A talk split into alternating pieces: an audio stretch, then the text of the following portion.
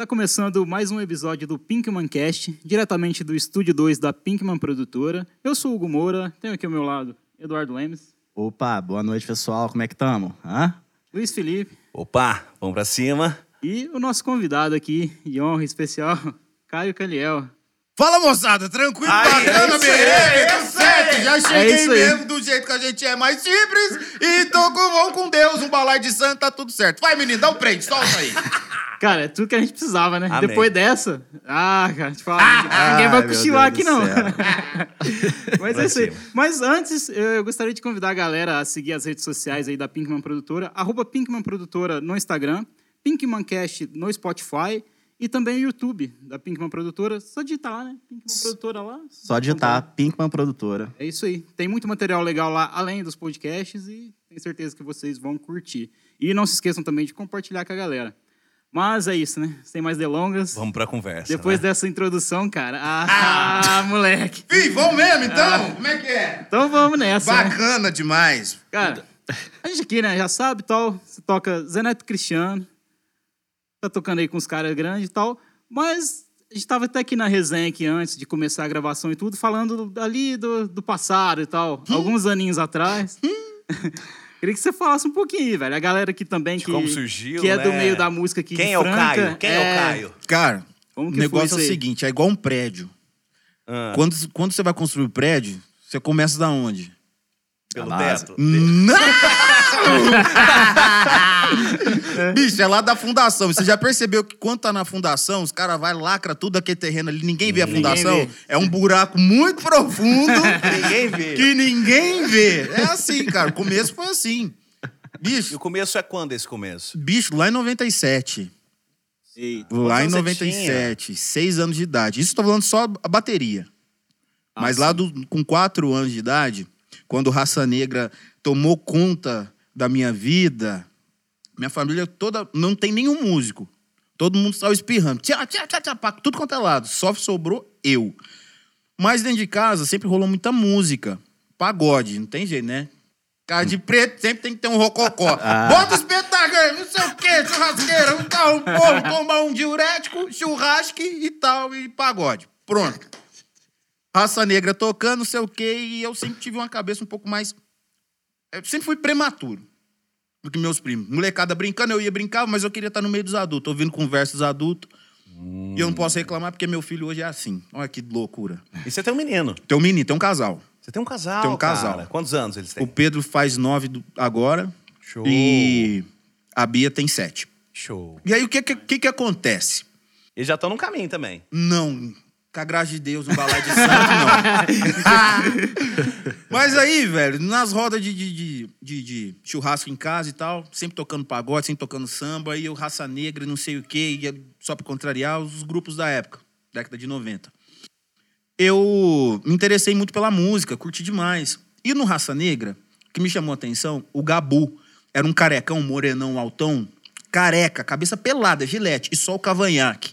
Estilo. E ele é um moreno mais claro que eu, estilosão e não sei o quê. E eu olhava uns vídeos, Faustão e não sei o quê. E fiquei louco. Falei, nossa, meu Deus, que legal, não sei o quê. Minha mãe já identificou. E me deu um pandeirinho de plástico. Eu fui, fui, fui, fui. Esse pandeiro foi crescendo na minha mão. Tal, e meu pai também gostava muito de música. Eu fui pro cavaquinho. Então, dos quatro pro cinco, cavaquinho. Estudei cavaquinho com o senhor Vicente.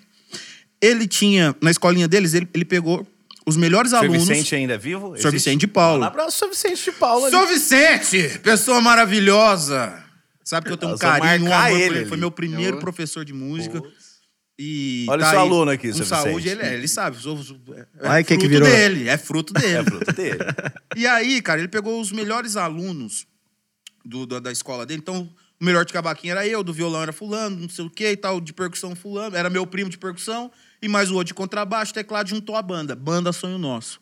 Sonho nosso. Sonho Nosso. Primeira banda. Primeira banda. A gente tocava apresentaçãozinha assim em escola, é, no shopping, é, festa de prefeitura, tipo concha acústica, essas coisas assim.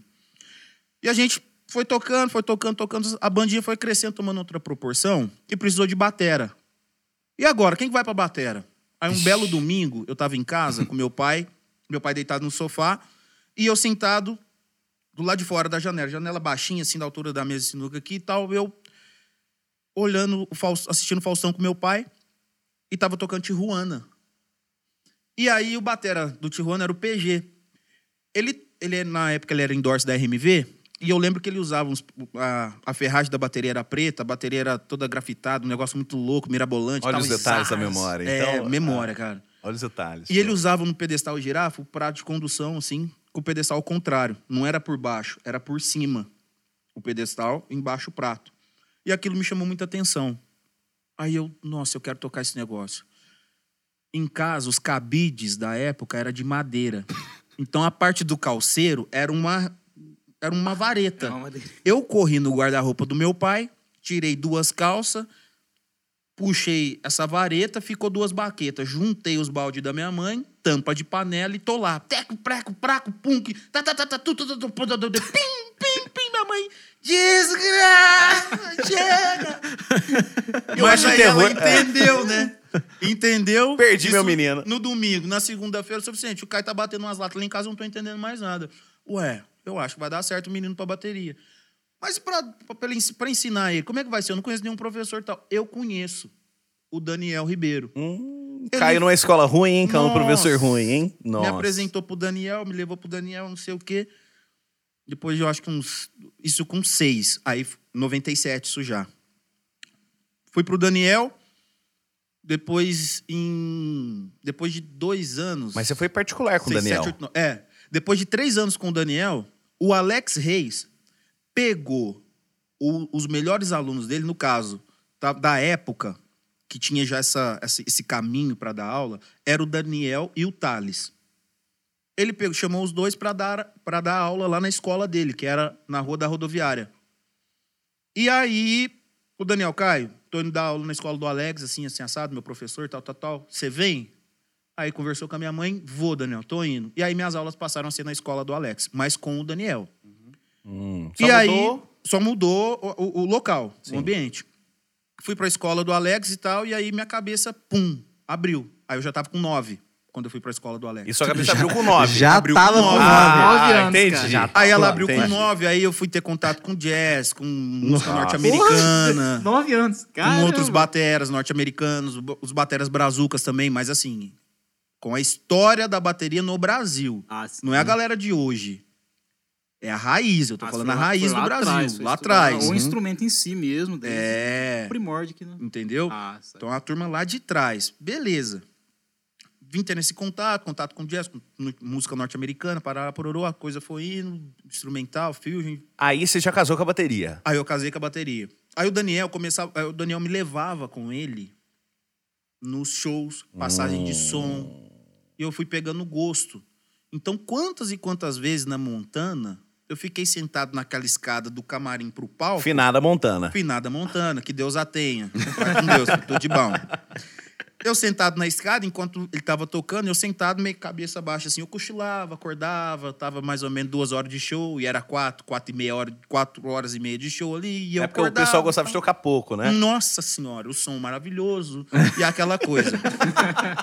então, velho, foi indo assim, eu fui tomando gosto. Ele ia viajar aqui pra região, Tirapuã, Patrocínio, Santo Mais, São Sebastião do Paraíso e tal. E ele te levava. Me levava. Você foi um filho dele. Praticamente um filho. Me levava e não sei o quê. Quando chegou aos 12, pum, esse filho vazou. Ah, na rua da minha casa, quem morava era o Hernani, antigo Billy Moser. Sim. O Hernani me vendo, me ouvindo tocar, estudar em casa, chamando a polícia pra mim. Ele, mais o vizinho do Puto. lado, mais todo mundo e puto. Não aguento mais! Chega! Para! Porra! E vizinho batia. Não, o menino tá estudando, sei o que, até às 10 da noite, fazer o quê? Não, só pede pra maneirar um pouquinho os vizinhos, tal, tal, tal. Ah, é, tá. Virava as costas, eu, ó, desci o sarrafo. Lógico. Ele tava fazendo, sua saber, casa. fazendo holodum na garagem, tá E o pau quebrava, o pau quebrava. Um belo dia, Não tem jeito, eu vou ter que contratar esse menino e colocar ele no estúdio. desse jeito. Ah. E minha vida era o quê? Colégio, só tinha que tirar notas boas no colégio, única obrigação. E estudar. Estudou aqui em Franca mesmo. Sim, estudei. no- nessa época eu estava estudando no SESI. Sim, escola muito boa. Nossa Boa. senhora, minha base foi ali. Sim. Mas se perguntar três mais dois, já não sei.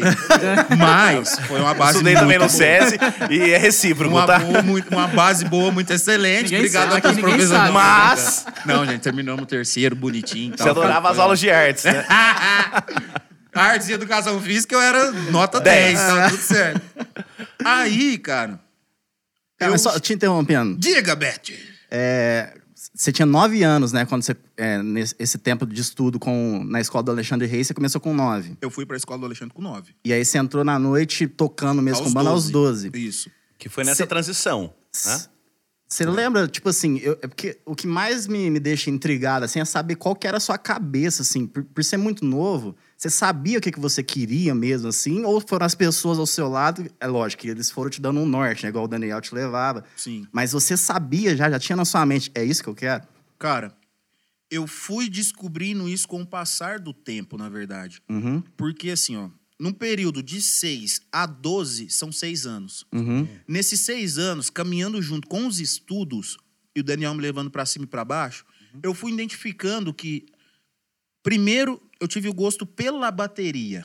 certo. Depois, em tocar com banda. Porque é diferente. Tem gente que gosta só do instrumento bateria, mas ganha sua grana, viaja o Brasil todo o quê? Dando aula, workshops, sabe? Tocando instrumental, tendo o próprio disco.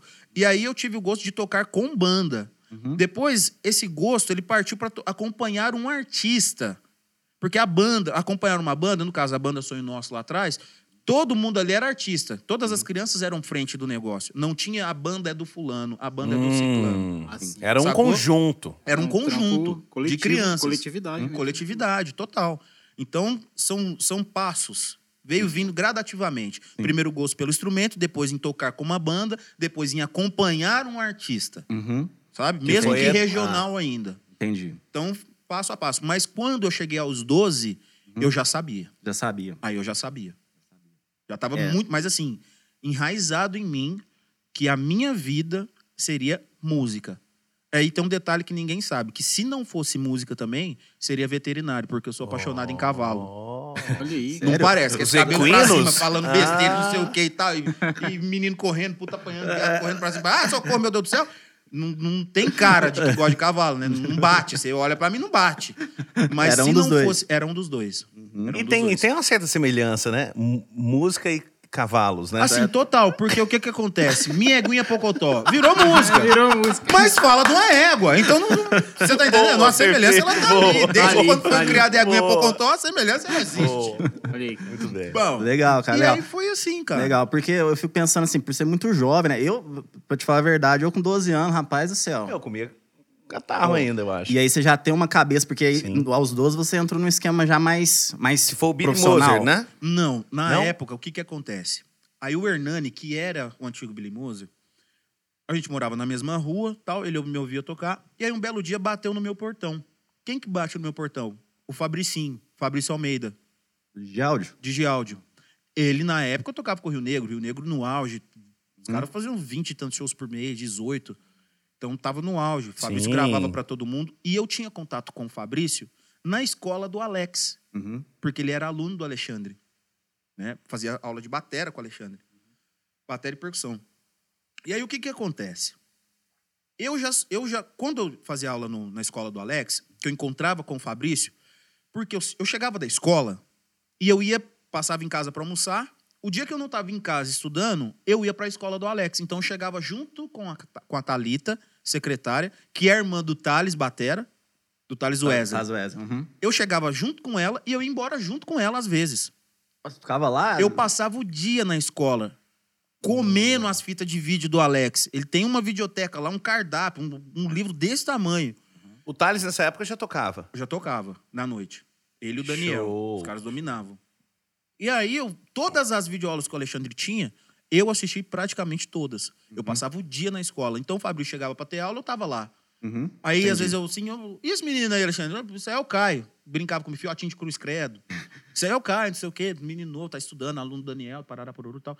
Aí me apresentou, esse aqui é o Fabrício, Caio, percussionista do Rio Negro Solimões. Eu, nossa, Caramba, sério? na hora você falou. E, e só que aí eu já tinha na cabeça que eu queria acompanhar um artista. Falei, pô, velho, era palpável pra mim. Que entra no- na coisa que a gente tava conversando, Tá. sabe? Sim. Sou daqui, de Frank e tal, mas, cara, era palpável. Tava eu próximo, tava muito cara. próximo de um cara que vivia o que eu gostaria de E viver. quem era o Rio Negro nessa época, Você né? tá maluco. Os caras eram um auge da parada. No Brasil inteiro. Na época, irmão, era Rick Renner, Rio Negro Solimões, Jean Giovanni, Bruno e Marrone, Zezé, Chitão. Era essa galera. Na época ainda não tinha lá um Zé Neto. Não tinha nascido um universitário ainda. Não, não Tinha, tinha, né? não tinha. Entendeu? E aí, Tá próximo. era muito próximo pra mim. Eu encontrava com ele, encontrava com o Paulo Sérgio, que também era percussionista do Jean Giovanni, encontrava com eles no- nas aulas coletivas. Com o Alexandre, que aí eu tinha aula coletiva. Nas aulas coletivas eu tinha aula com o Ale- com o Alex. Você já tava no meio já. Então eu tava no galera. meio dos caras. Sim. E eu passa... e assim, era um negócio muito louco, porque como eu passava o dia inteiro estudando, estudando, quando chegava na aula coletiva, tinha velocidade, certas velocidades e exercícios que ficava eu e o Alexandre fazendo.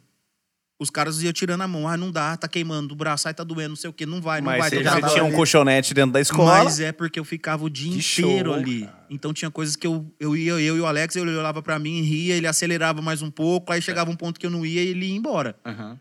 Mas aí ficava eu e ele até um certo ponto. E os caras olhavam e falavam, não é possível, possível. esse moleque. Moleque. Não, 9, mas 10 também- anos Fiote de cruz credo, hein? Fiotinho de cruz credo fazendo negócio. E era, mas é porque o meu contato era, bicho, minha vida era Você bater. respirava. É, é, Exatamente. passou Eu vivi essa parada inteira mesmo. da Mas então foi sorte, Caramba. então, Caio. Foi muita sorte, na verdade, né? A, a ver- a verdade tem que ser dita, foi sorte. É claro, não Pô, existe esse é, negócio de, de não- dedicação, tudo. entrega. É, Não, balela. é. É história. Saúde, viu, gente? Vamos, vamos diurético aí, só pra dar uma esquentada. Então, foi assim. Aí bateu no meu portão, pum, Fabrício. Eu falei, nossa senhora, Fabrício. Ô, bom, gaguejei, fiquei assustado, tinha 12.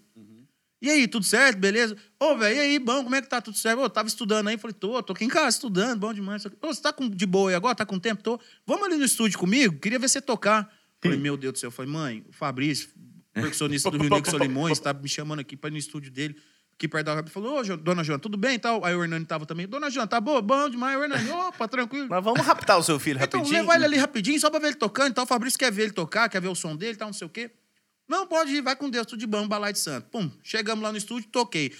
Primeira vez que eu sinto numa bateria daquele tamanho. Era uma DW linda, três tons, dois surdos, não sei o quê. Toquei. Fabrício, uai. Não, peraí. É ué. mesmo? É nada. É nada. Você tem como voltar na sexta pra nós fazer um teste? Aí, beleza, chamou, já tinha montado a banda, faltava o batera. Ligou pro, pro, pro guita, ligou pro teclado. Quando ele foi ligar pro baixo, o baixo quem que era? O Flander. Ai. Ô, Fabrício, bom, bom, Flander. E aí, bom, bom também. Deixa eu te falar, você não vem aqui no estúdio pra nós fazer um Manda um abraço teste? pro Flander também, por o favor. vô, ele sabe. Eu falo vô, ele sabe. Hoje ele tá com o cabelinho branquinho. É quem tomava conta de mim nos hotéis, Ah, dividia quarto comigo. Que gracinha. Por isso que eu chamo ele de vô e ele sabe, tenho o maior carinho por ele. Aí, ô Flávio, você veio fazer um teste aqui com o Batera? Ô, Fabrício, mas quem que é o cara, velho? Não tô com muito tempo, tô gravando aqui. Já não era o tô- Flander. Já era o Flander, você tá doido. Ele já tinha saído da Gênese. Eu tinha saído da Gênese. Mas quem que é o menino? Não, é o Caio. Caio? Quem que é esse Caio? Cara, o Caio é um menininho, tem 12 anos de idade e tal. Ah, Fabrício, você tá de brincadeira comigo, eu vou Tirar sair de de casa, casa. pra fazer teste com uma criança de 12 anos. Não, Flander, vem aqui, você tem que ouvir ele tocar. Vem aqui, cara. Vem aqui que você vai ver. Com muito custo, o Flander foi. Aí o Fabrício me pegou, vem cá, agora eu vou te ensinar. Prato pequeno é para um certo determinado ponto da música. Prato grande é para isso aqui, ó. Você vai entrar no refrão. Quando você dinâmica, não é tocar fraco, são é tirar a mão de certas peças do, do instrumento que dá dinâmica para a música. Você não pode tocar fraco, senão perde a pegada, fica frouxo. Pegada é pegada, dinâmica é dinâmica. E muita gente ainda confunde esse negócio. Enfim, passamos as músicas, deixou redondinho pro teste. Quando chegou, toca uma, pum, toca outra, pau, toca outra, pau, toca outra, pau, Flander, agora eu pego esse moleque. Acabou as músicas, acabou, tranquilo. tá? Menino, toca um funk. Eu, beleza. Toca não sei o que, o pá, não sei o que. Toca uma salsa, pim, pim, bim, bim, bim, pá, tu, tum, prum, do pé, tu, pé, pé. Agora eu pego ele. Um jazz, eu Ele parou, pode parar. Acabou. Chega, não, tem, não tem mais a. É, Fabrício, já sei, esse sentar, moleque é. não joga bola, ele não joga basquete, ele, ele- ele não frequenta. Aí ele Com fa- bateria. Fabrício, pode parar. É o baterista da banda. Eu falei, pô, Cara, Você precisava do- só do juiz assinar pra você, né? pronto. É, Aí eu entrei falar. pra banda e vai, não sei Como o quê. chamava essa banda? Hernani Thiago. A- A música do auge da, na época, o Hernani já tinha Gabriela, umas outras músicas da época, mas o que tocou muito na voz dos dois era Amanhã Vou Lá Hoje. Que entrava umas vozes, tipo, eles imitando Imitando os Rio Negro, Zezé, tal, não é. sei o que e tal, taparará, por- e entrando. Os artistas no meio do bolo. Só que era imitação, e os caras imitavam muito bem. Então juntou essa- esse diferencial da música, a letra e a dupla, um trabalho novo, os caras, pum, veio crescendo em Franca. Aí, come... Aí o primeiro show é, não deu muito bom. Por que que não deu muito Ah, porque a bom? dupla era nova, né? Então ninguém conhecia, pouco trabalho de Entendi, divulgação e tal, não deu entendi. muito bom. Mas o segundo foi muito bom. Aí já foi na rodeio e tal, aí já lotou, aí Montana, Hernani Thiago, pum, lotava, rodeio, pum, lotava, Montana, pum, lotava. Ah, mas vocês tocam em outro lugar? Não, na verdade a gente não tocava, porque a dupla tava num momento ainda assim. E sua família, sua mãe nessa, nessa jogada? Você tinha 12 anos, pô. Minha mãe toda semana, lá no, no, no cartório, né? Fazendo, ensinando procuração, reconhecendo firme e tal, dando total coisa pro- Liberdade. pro produtor e tal. Na- eu tava na responsabilidade do produtor, porque eu era de menor. Mas assim, a gente tocava. Tirapuã, Patrocínio Cássia, São Sebastião, é, Santo Mais, toda a região. A turnê da galera, Sim. gente tocava nesse, na, na turnê aqui. Nossa, aqui. Num raio de centenas de quilômetros. Que tem 85 cidades. e aí era isso daí, cara. Beleza. Eu acho que deu. Não, não lembro se foi dois anos no máximo. Aí teve um, um- problemas lá internos, o Fabrício se desligou, ficou um empresário, aí os músicos, a banda meio que, ah, Dá velho. uma mas aí- murchada. é, esse cara às vezes não tem muita noção. Com o Fa- o Fabrício já tem mais noção da parada. O Fabrício, pô, já tava. No... Sim, O Fabrício já tinha a cabeça, a visão da coisa tinha toda. maturidade. já, Total, né? pô. Experiência de Tanto anos musical no, no Rio Negro de tudo. puta experiência de estrada. Beleza. Aí foi se desligando, desligando, desligando, pum, acabou. Aí eu falei, puta, e agora, velho? Nossa senhora, mas pobre é uma. né? Puta merda. Secou a fonte. Meu sonho secou, cara. A hora que eu achei que ia. Secou. Nossa, aí. Beleza, voltei, né? Voltei. A o quê? A passar na porta do, do Hotel Imperador, ver os busão das bandas que vinha tocar na Expo Agro. Voltei aí pra Expo Agro, ficar vendo passagem de som dos caras. Voltei a sonhar Voltou de pra novo. escola. Voltei pra escola, aquela coisa. Um belo dia, aí o que que acontece? Nessas indas e vindas com o Daniel pra cima e pra baixo, quando tinha os carnavais, eu ia nos ensaios. E quem fazia a técnica da banda que o Daniel tocava era o Fafá. O Fafá era fixo do Juan Rafael. E na época também. Era auge, Também embalo da cachaça, os Sim. negócios. Aí, o Fafá me viu tocando o Hernani Thiago, inclusive foi fazer algumas técnicas pro Hernani Thiago. Aí, cara, eu desligo, acabou o Hernani Thiago, um belo dia o Fafá vem e... Ô, Caibão, beleza e tal, e, aí, como é que tá? Tranquilo? Tá? Cara, você tem interesse em vir pro Rafael? O Cristiano tá saindo e conhecer o trabalho e tal, falei de você aqui vai dar super certo. Falei, uai, vou, né? Aí lá vai eu fazer, lá vai eu pro ensaio. Lá no estúdio Fabrício. Aí dessa vez não foi o Flander. Dessa vez, dessa vez foi o Stanley. O Stanley era percussionista na É isso que eu falei, isso é na Bahia. Stanley Bahia. Era percussionista na época. Chegou numa pinta, numa marra, aquele tamanho de negrão. Eu Falei, velho, agora eu vou Esse tô cara, fudido, mano. velho." ele- Mas era legal, a banda já era maior. Era Mas vi- ele era baixista. Não, o Stanley tocava percussão. Ah, tá. Aí a banda era maior. No Hernando Thiago, nós éramos em quatro músicos. Sanfona, é, teclado, guitarra, baixo batera, cinco. E no, no Juan Rafael era em seis ou sete, parece. Enfim, fomos. Fui lá pra esse ensaio. O O Stanley já... Ah, mas... Então vai. Solta o E ele VS. todo Ih, pinto, negrão. pomposo. Negrão era pomposo. Solta aí, tá, na primeira. Não, não, não, não, não, não, não. Não é isso aí, não. Não é isso aí, não. Volta. Não, é isso aqui, ó. Fazia divisão, não sei o que e tal, tal, tal. A hora que eu entendi eles, falei, beleza. Então toma aí, negão. Pau! Ele, é, aí ficou bom, né? Aí eu fui é a ganhando, cabecinha, né? aí eu fui ganhando respeito. Aí e você tinha o quê? groove- 13? Aí eu já tava com 14, né? Filho da puta, né? Aí tava com 14. Aí o negócio. Plum. Aí ficou foda, porque eu casei com o Farelo, baixista. Casei com o Groove com o Stanley. Aí ficou bom. Quem fazia violão na época era o Danilin. Você lembra do Danilin? Que trabalhava no CR Som? Hum, sim. Músico pra caramba. Tocava de tudo. Às vezes ele sentava na bateria e Moí, eu, uai, então tá, me desemprega, me mata. Vou voltar então pra escola. É pra voltar? Vou voltar É pra escola. humilhar? Uai, Ah. então tá bom, é desse jeito, então deixei eu quieto, né? É, deixou no meu canto. Dando músico pra caramba, mas vamos fazer instrumental, não sei o quê. Aí trocava abertura, vi uns temas instrumental massa pra caramba, e pum, e de, meu, prim- aí, meu primeiro embalo da cachaça com o Rafael, 7 mil pessoas no Castelinho. Eu falei, meu Deus do céu, o que que é isso? Peazão lotado, moendo. moendo. Era o show da minha vida, né? Trocava até as peles da bateria pra fazer aquele show. e ia e tal. E nessa época, como o Juan Rafael tinha um- uma, uma proporção, uma estrutura um pouco maior, mas eu já tinha essa parte mental de, tipo, velho, tocar direito, tá com o meu material em dia. Então, com os, com, não só Você com os tinha um caras, histórico, né? já tinha um histórico, porque eu aprendi isso com o Fabrício. Sim, com o Daniel, com todo com o mundo Daniel, ali, né? de levar minha batera, De ter o seu me É? portar, ter uma postura. No, responsabilidade. né? Então, com o Rafael, eu levava minha bateria pra cima e pra baixo com os caras. Ah, mas tu fulano... vai- Não, não libero. Ah, mas que não sei o que. Não, só se eu conhecer o cara. Ah, mas não sei o que. Não, monta do som. Ah, mas não tem como. Ou é a sua ou a do som. Então vai a do som. Mas quando não tinha esse problema, era a minha mesmo. Pessoal, ah, mas então tinha- você é marrento, neguinho, você é enjoado. Não, cara. Eu tenho Não é. Eu investi. Eu investi. Só eu sei o, que- o tanto que eu ralei pra poder ter. Ué, mas o que, que custa você emprestar? Cara, Custa muita coisa. pera aí. Não é bem assim.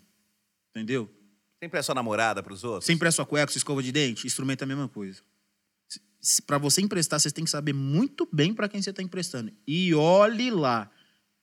Dependendo pra quem você empresta, você ainda toma um baita de um susto. Essa é a real. Que já aconteceu. que já aconteceu. Mas não vem ao caso. né? A pessoa sabe, receba em nome do Senhor. Algumas peles foram Tá embora aí. É. Algum- se perderam no meio do caminho, Isso. mas tudo bem. Mas Passou, tá tudo bom. Um abraço pra você, filho. Tudo de bom. Espero que seja bem, sem Covid, sem nada. Tá tudo bom. E aí, velho, é assim, a coisa foi caminhando, foi caminhando, caminhando. Aí logo o Rafael também foi dissolvendo, dissolvendo, dissolvendo. Sai um, sai outro, sai outro. E o que fica são as grandes amizades, né? Mais Graças importante, a Deus, né? É o mais importante. É. Então, vida foi seguindo, seguindo, aí fui, fui tendo out- outros projetos foram vindo, aí fui tendo contato com o estúdio também, Sim. né? Uma pessoa que me deu uma grande oportunidade foi o Tony Mesquita. Sou muito grato a ele até hoje, o sócio. Né? O Fabrício estava gravando muito para fora. E então aí ele estava mais ausente. e estava muito mais ausente. E o, E o Toninho precisando, o Toninho com a demanda acolheu. e tal. E aí, pô, precisava de um bateria e no tal. mesmo lugar, ali no Francano, mesmo lugar. Não, Não? não. Era aqui Outra na... célula. Sabe o cemitério do centro? Sim. Descendo, sentido aquela ponte ali que você sai lá no... no- no- no- Quase de frente ao Amazonas. É ali que nasceu, então, Pra- é, ali é- hoje é uma clínica de, de áudio, de coisa de ouvido, uns Ah, negócio de direito- ouvido. direitos de ouvir ali. Naquela, Isso. assim, Na, bem na Baixadinha, antes da ponte. assim. Sim, Rua Batatais. Rua Batatais. É isso aí. O estúdio dele era lá. E lá eu gravei muita coisa. Aí eu voltei a ter contato com o Flander. Porque o Flander que gravava os Bés lá. E a coisa. Aí eu fui tendo contato com o estúdio e tal. E sempre indo, indo. E, ó, não é assim, é assado, não é assim, é assado. Eu sempre pegava as coisas muito rápido. E já tinha técnica, já tocava, já entendi um pouco da linguagem sertanejo e tal. Então a coisa foi caminhando. Então gravei durante muito tempo o Toninho. Muito tempo. Mas aí os trabalhos foi me levando para outros rumos, né? Aí eu fui embora para São Paulo, fiquei dois anos lá, voltei, aí pagode, aí não sei o que e tal, Caio, Caio, Caio, Caio, Caio, Caio, Caio. Então, graças a Deus, da época, eu toquei praticamente com todo mundo. Eu lembro que você, Rodrigo cai, Daniel. assim, você caiu, uma época pra mim marcante, foi a banda Lemon. O A Lemon. comecinho. Eu que afundei, quer dizer, um dos fundadores, né? Não afundei. Manda um abraço pro Érico, pro Tom e pro nosso o amigo Herme, Boi. Tom, Tom Boi, sabe que eu tenho um carinho Primeiro batera da. Lemon. Eu- Quando começou a banda Lema, era eu, Tom Boi. Quartas-feiras. Quartas-feiras no Boteco do Lu, saudoso Boteco do Cara, Lu. Nossa, tiozão. cara, que saudade, velho. Você Que cantava época. também lá? Eu só não cantava. É. Eu não cantava, mas carregar a bateria era muito complicado, a gente carregava. Ajudava o Tom a carregar as coisas dele, porque o Tom que me pegava em casa, não tinha carta na época, não tinha dinheiro nem pra um chiclete, quem dirá pra tirar a carta.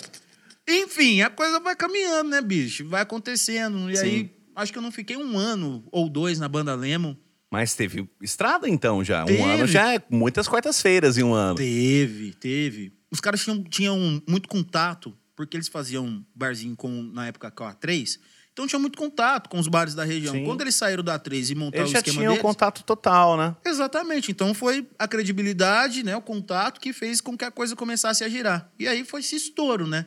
Foi a banda Lema. Mas eu, eu falo pro Tom, falo pro Boi, eles sabem disso. E eles também me falam um negócio que marcou muito eles, que foi a minha saída, na verdade. Porque quando eu saí, foi num final de ano, minha família, todo final de ano, ia pra praia. A gente tem um apartamento lá, todo final de ano a gente passava lá. E eu falei, ó, entrei na banda acho que no meio do ano. Cara, não deu um ano a banda Lema. Acho que eu entrei, tipo assim, tipo, hum, abril, maio. Final do ano você já tinha os seus compromissos. Quando chegou no final do ano, eu falei, ó, só que no final do ano eu vou viajar e tal, tal, tal, tal, tal. Chegou no final do ano, ó, tô vazando. Quanto tempo você vai ficar fora? Pô, pô, 30 dias. 30 dias eu tô fora. Deu uns 20 assim, o boi, ô, e aí, liga pro Caio, não vai voltar? Vamos ficar correndo atrás de baterista aqui até quando, não sei o que, tal, tal, tal, tal, tal, tal. Só que eu já tava meio que saturado. Por quê? O que eu gostava?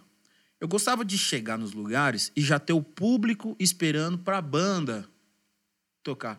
E o bar naquela época era, o povo ia por causa do bar.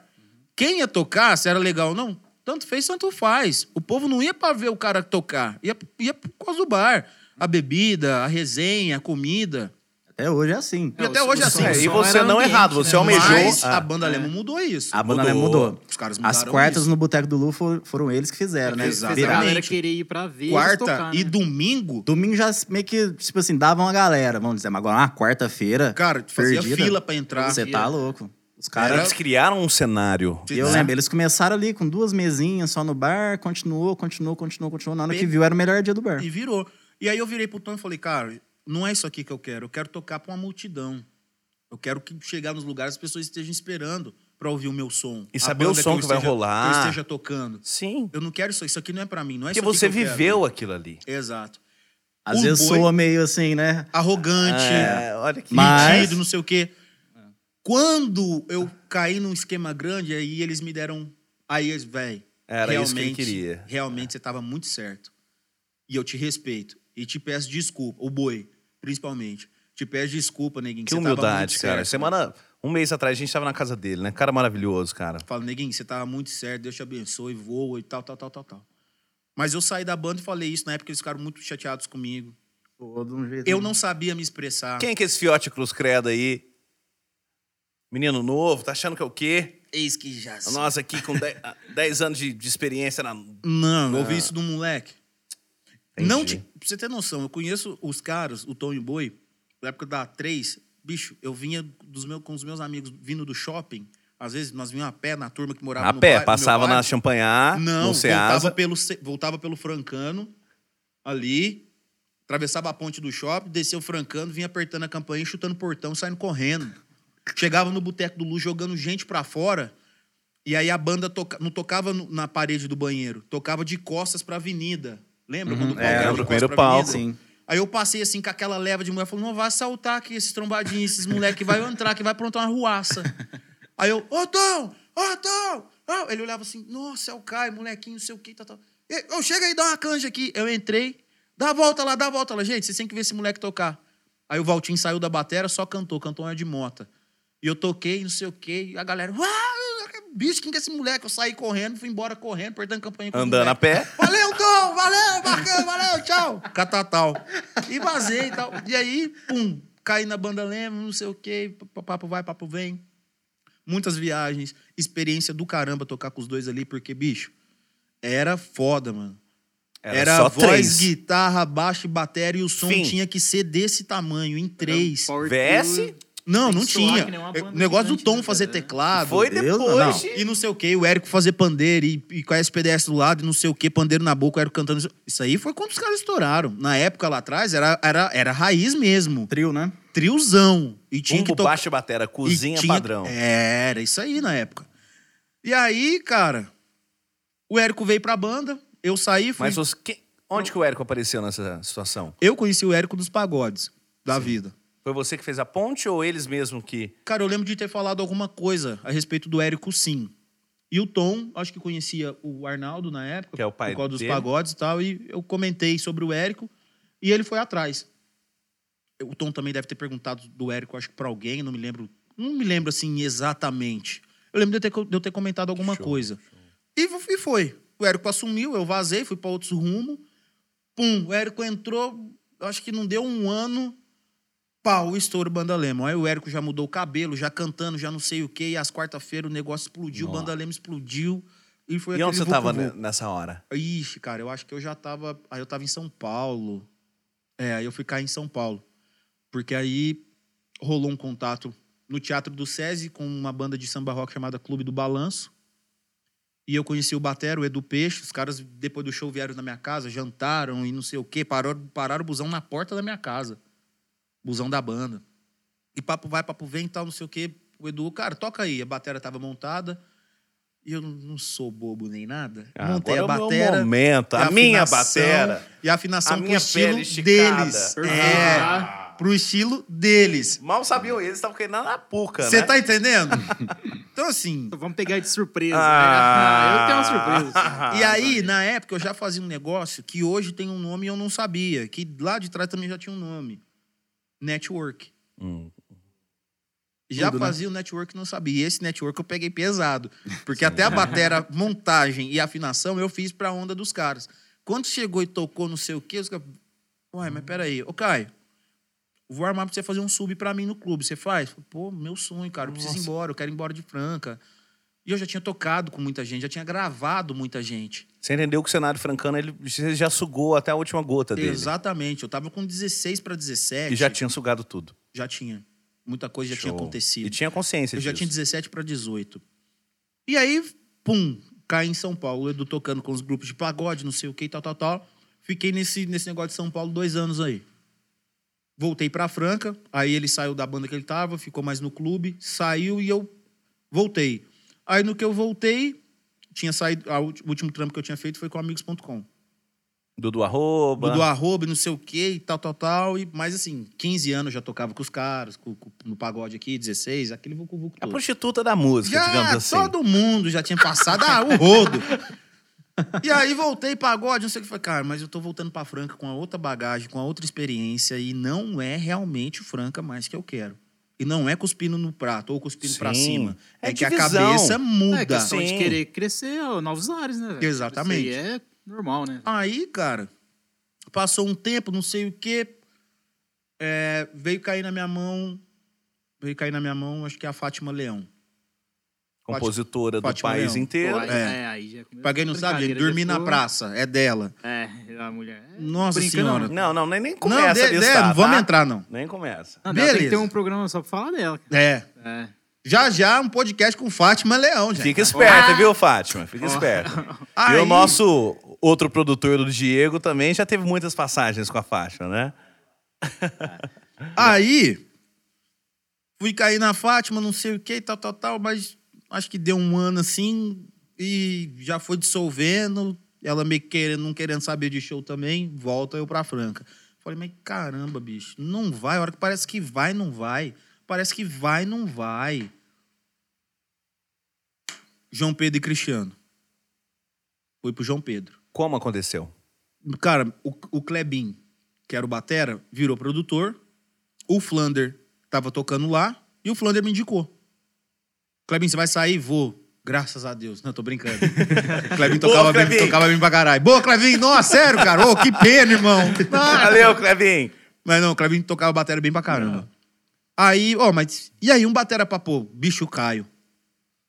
E quem tocava na banda na época, daqui de Franca, era o Luciano, guitarrista, o doido, e o Flander. Bicho, o Caio, vai ficar bom, velho. Além da tocada, nós em três rachar o negócio de ir pra Ribeirão, os negócios, tal, tal, tal. Logística já casou. Ah, Já perfeito, casou né, tudo. velho? então, cada semana era um carro de um e papo vai, papo vem, nós fomos. Beleza. João Pedro e Cristiano. Fiquei acho que uns dois, três O anos. João Pedro ainda estava no, começo da carreira? Não, Como que eles não, estavam? já Eles era, Eles estavam, já era. Já tava, já tava num, num patamar legal. Que Show.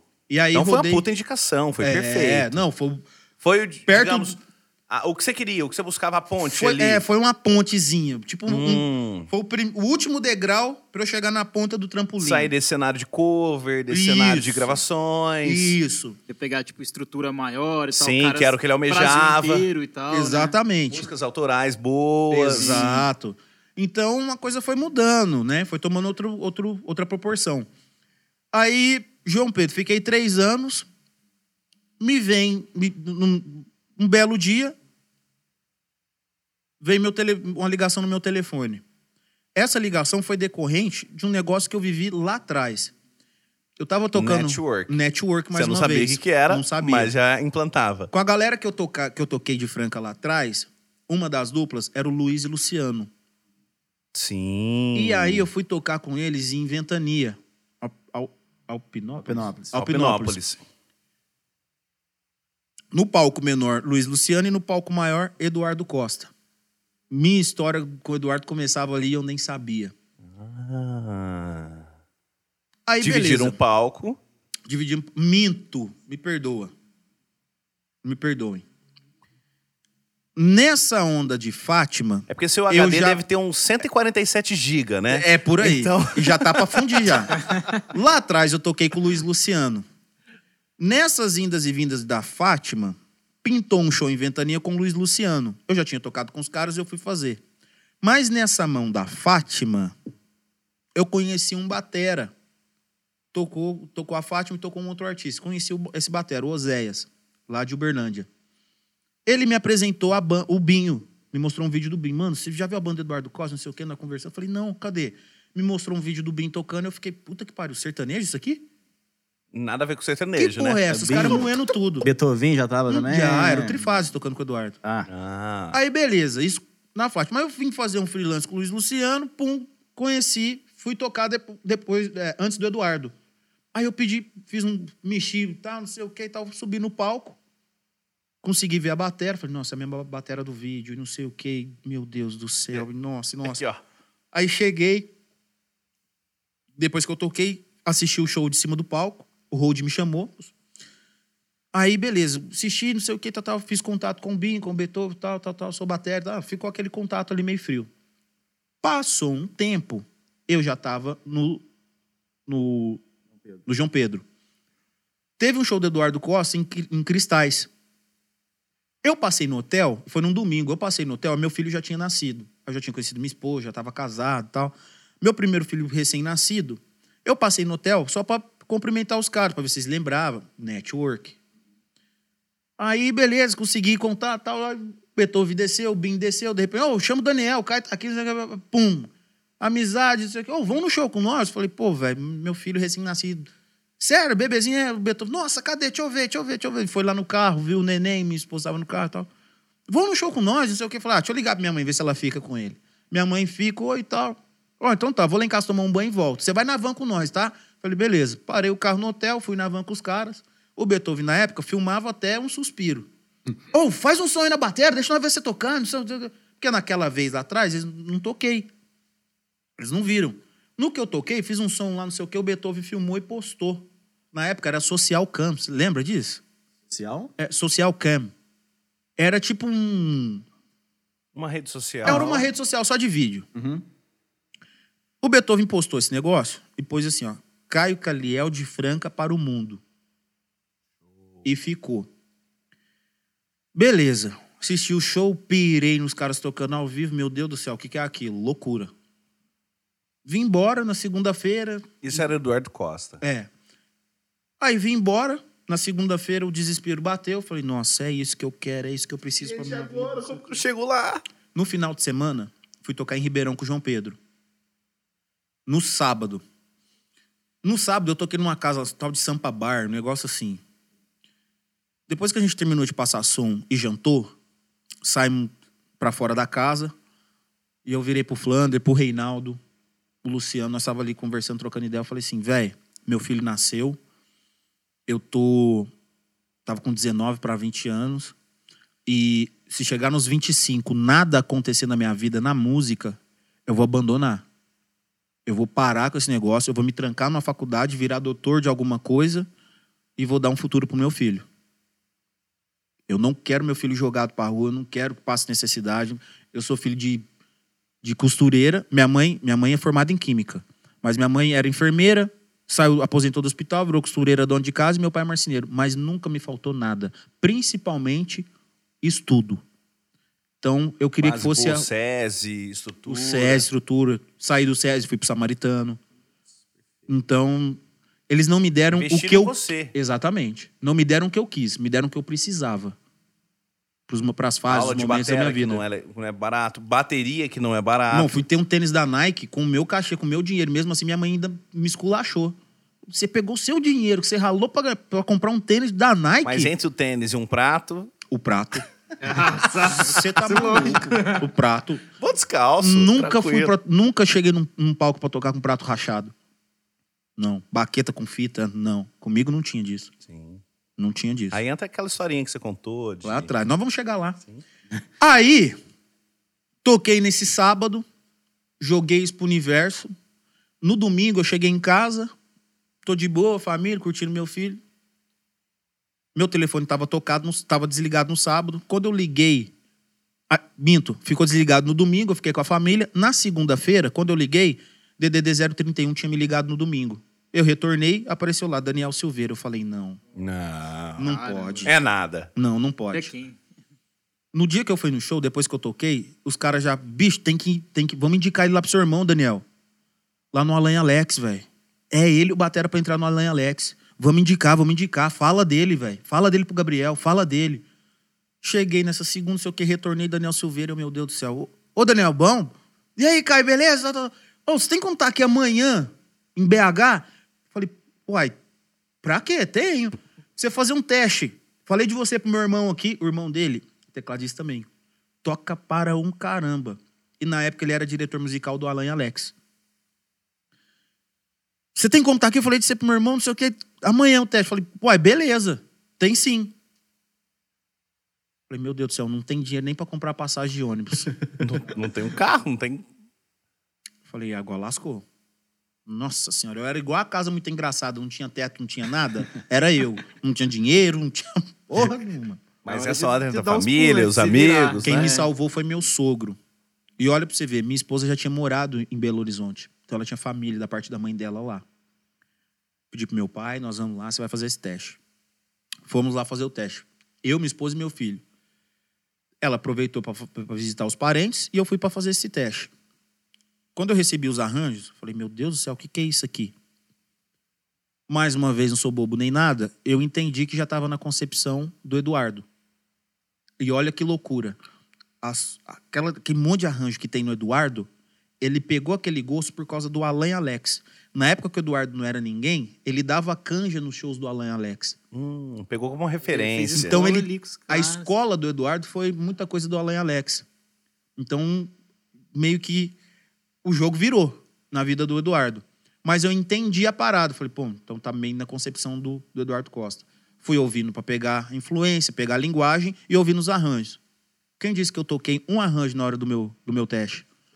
Lembrava nada. Pois, pro- Ia cochilando mas- no ônibus, era tudo muito novo. Eu tocava universitário. Pum, escadatum, pum. nananana. Era isso. Jorge Matheus, era isso o som da época. Aquela bateria mais reta, né? Retaça, quadrada, igual um, um cubo. Padrão. Falei, meu Deus do O céu. famoso pop 1, né? É, chegou lá. tac, tac, pum, pum, pum. Eu falei, ah, Vocês estão me Que pô, tirando. vou decorar isso aqui numa viagem de sete horas. Então tá, beleza. Não, não tá bom não? Põe mais três dedos aqui só pra ver se fica gostoso, ué. Uai, tô entendendo não, ué. Beleza, fui lá pra esse teste, né? Não toquei um arranjo, toquei meio assim e tal. Os caras, mano, mas- ele não tá tocando as músicas, mas ele tem um negócio diferente. Ele tem ele. Aí Ele tem a falei- essência dele. Aí eu falei, toca uma música que eu sei. Se cara, toca. Qual? Toca aí. Vamos. Aí eu falei, nossa, tem que ser uma vaneira, um chacoalhado, um negócio pra tocar com maldade. toca aí, tá combinado. Toca a versão original? Toca. É, tá tá tá tá tá tá Mais pra frente, né? E aí eu falei, cara, agora eu tenho que tocar na malícia dos caras. Tocar com maldade, entre aspas. Aí eu peguei os cacuetes, Sangue os no olho, negócios, né? sangue no olho. Concentração. Aí vai, não sei o quê. E fui. E fui jogando as maldades, os negocinhos e tal, tal, tal. Quando acabou a música, falou, véi, é o C. Olha só, não toquei uma música do que foi pedido, mas pedi pra tocar uma na versão original e só toquei dentro da proposta do trabalho. E não copiou ninguém. É, você fez o seu som. Fiz o meu som. Os caras, mano, é o C. Eu falei, beleza. Me dá Identidade. 30 dias. Identidade. Imprimiu tudo. que Identidade. Você era, Era isso. músico ali. 30 bagagem. É. Se eu não tivesse estudado, Se não tivesse fudir- feito as coisas, me fudido lá atrás, talvez eu não teria essa percepção musical, que é muito importante. e A maioria da galera não tem. Acham que tem. Que é uma das dicas que você falou que ia falar pra galera, né? Exatamente. Nós vamos chegar lá. Sim. Aí. Lembrando que a gente tem tempo, viu? Você, ah, é? você pediu 30 dias pro, pro Alan Alex? Você Isso tirou... tem tempo? pô? Hoje tem tempo assim, infinito. Ah, não, que bom! Não, ah, não, não, não. pode falar, bobo. Não, Tá? É LED? aqui é só amanhã. Tem tempo infinito. Beleza. 30 dias, vocês me dão, gente? Eu preciso de Deu. 30 dias lá. Os caras, não, beleza. Dei 30 dias, isso daí foi em novembro. Cheguei em dezembro, já no Alan Alex pra tocar.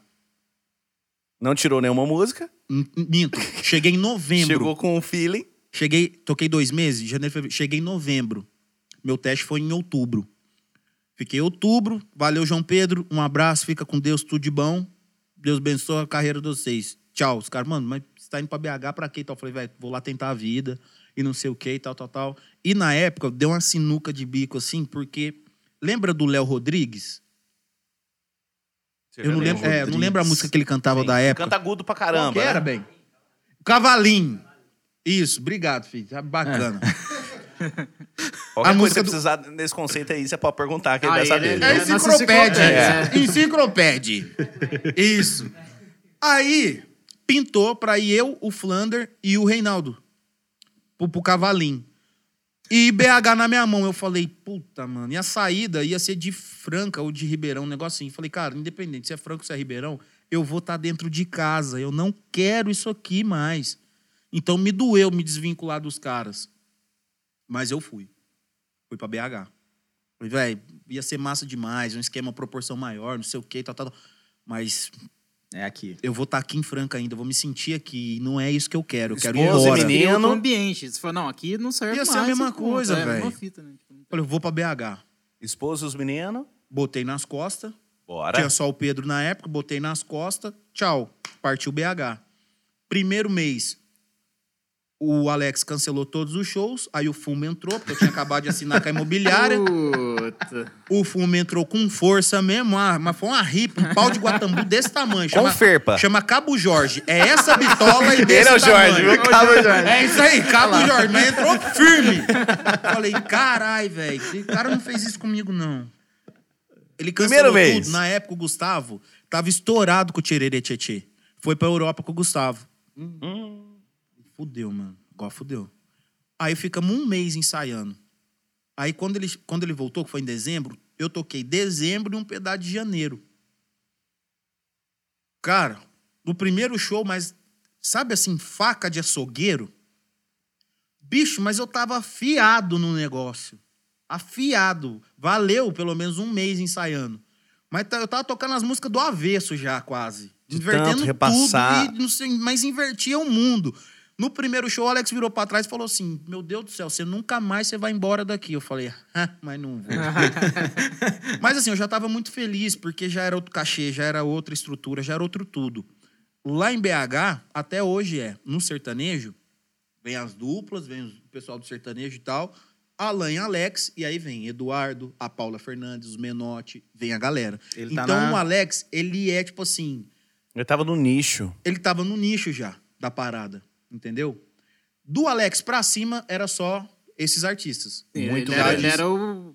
Ele era Ele o tava último na passo divisa pro, ali. gigantes Era nacional. tal, é. Era nacional a parada. Falei, cara, eu já tô muito feliz, já tô muito grato a Deus, já mudei a vida da minha, da minha família. Então, daqui pra frente, espero que só coisas boas. Beleza, tô fazendo os shows com o Alex, não sei o que, tal, tal, tal, tal, tal, tal, tal, tal, tal. Pum. Era uma segunda-feira, eu tinha que ir receber o, o cachê para pagar meu aluguel. E eu não sabia andar em BH direito.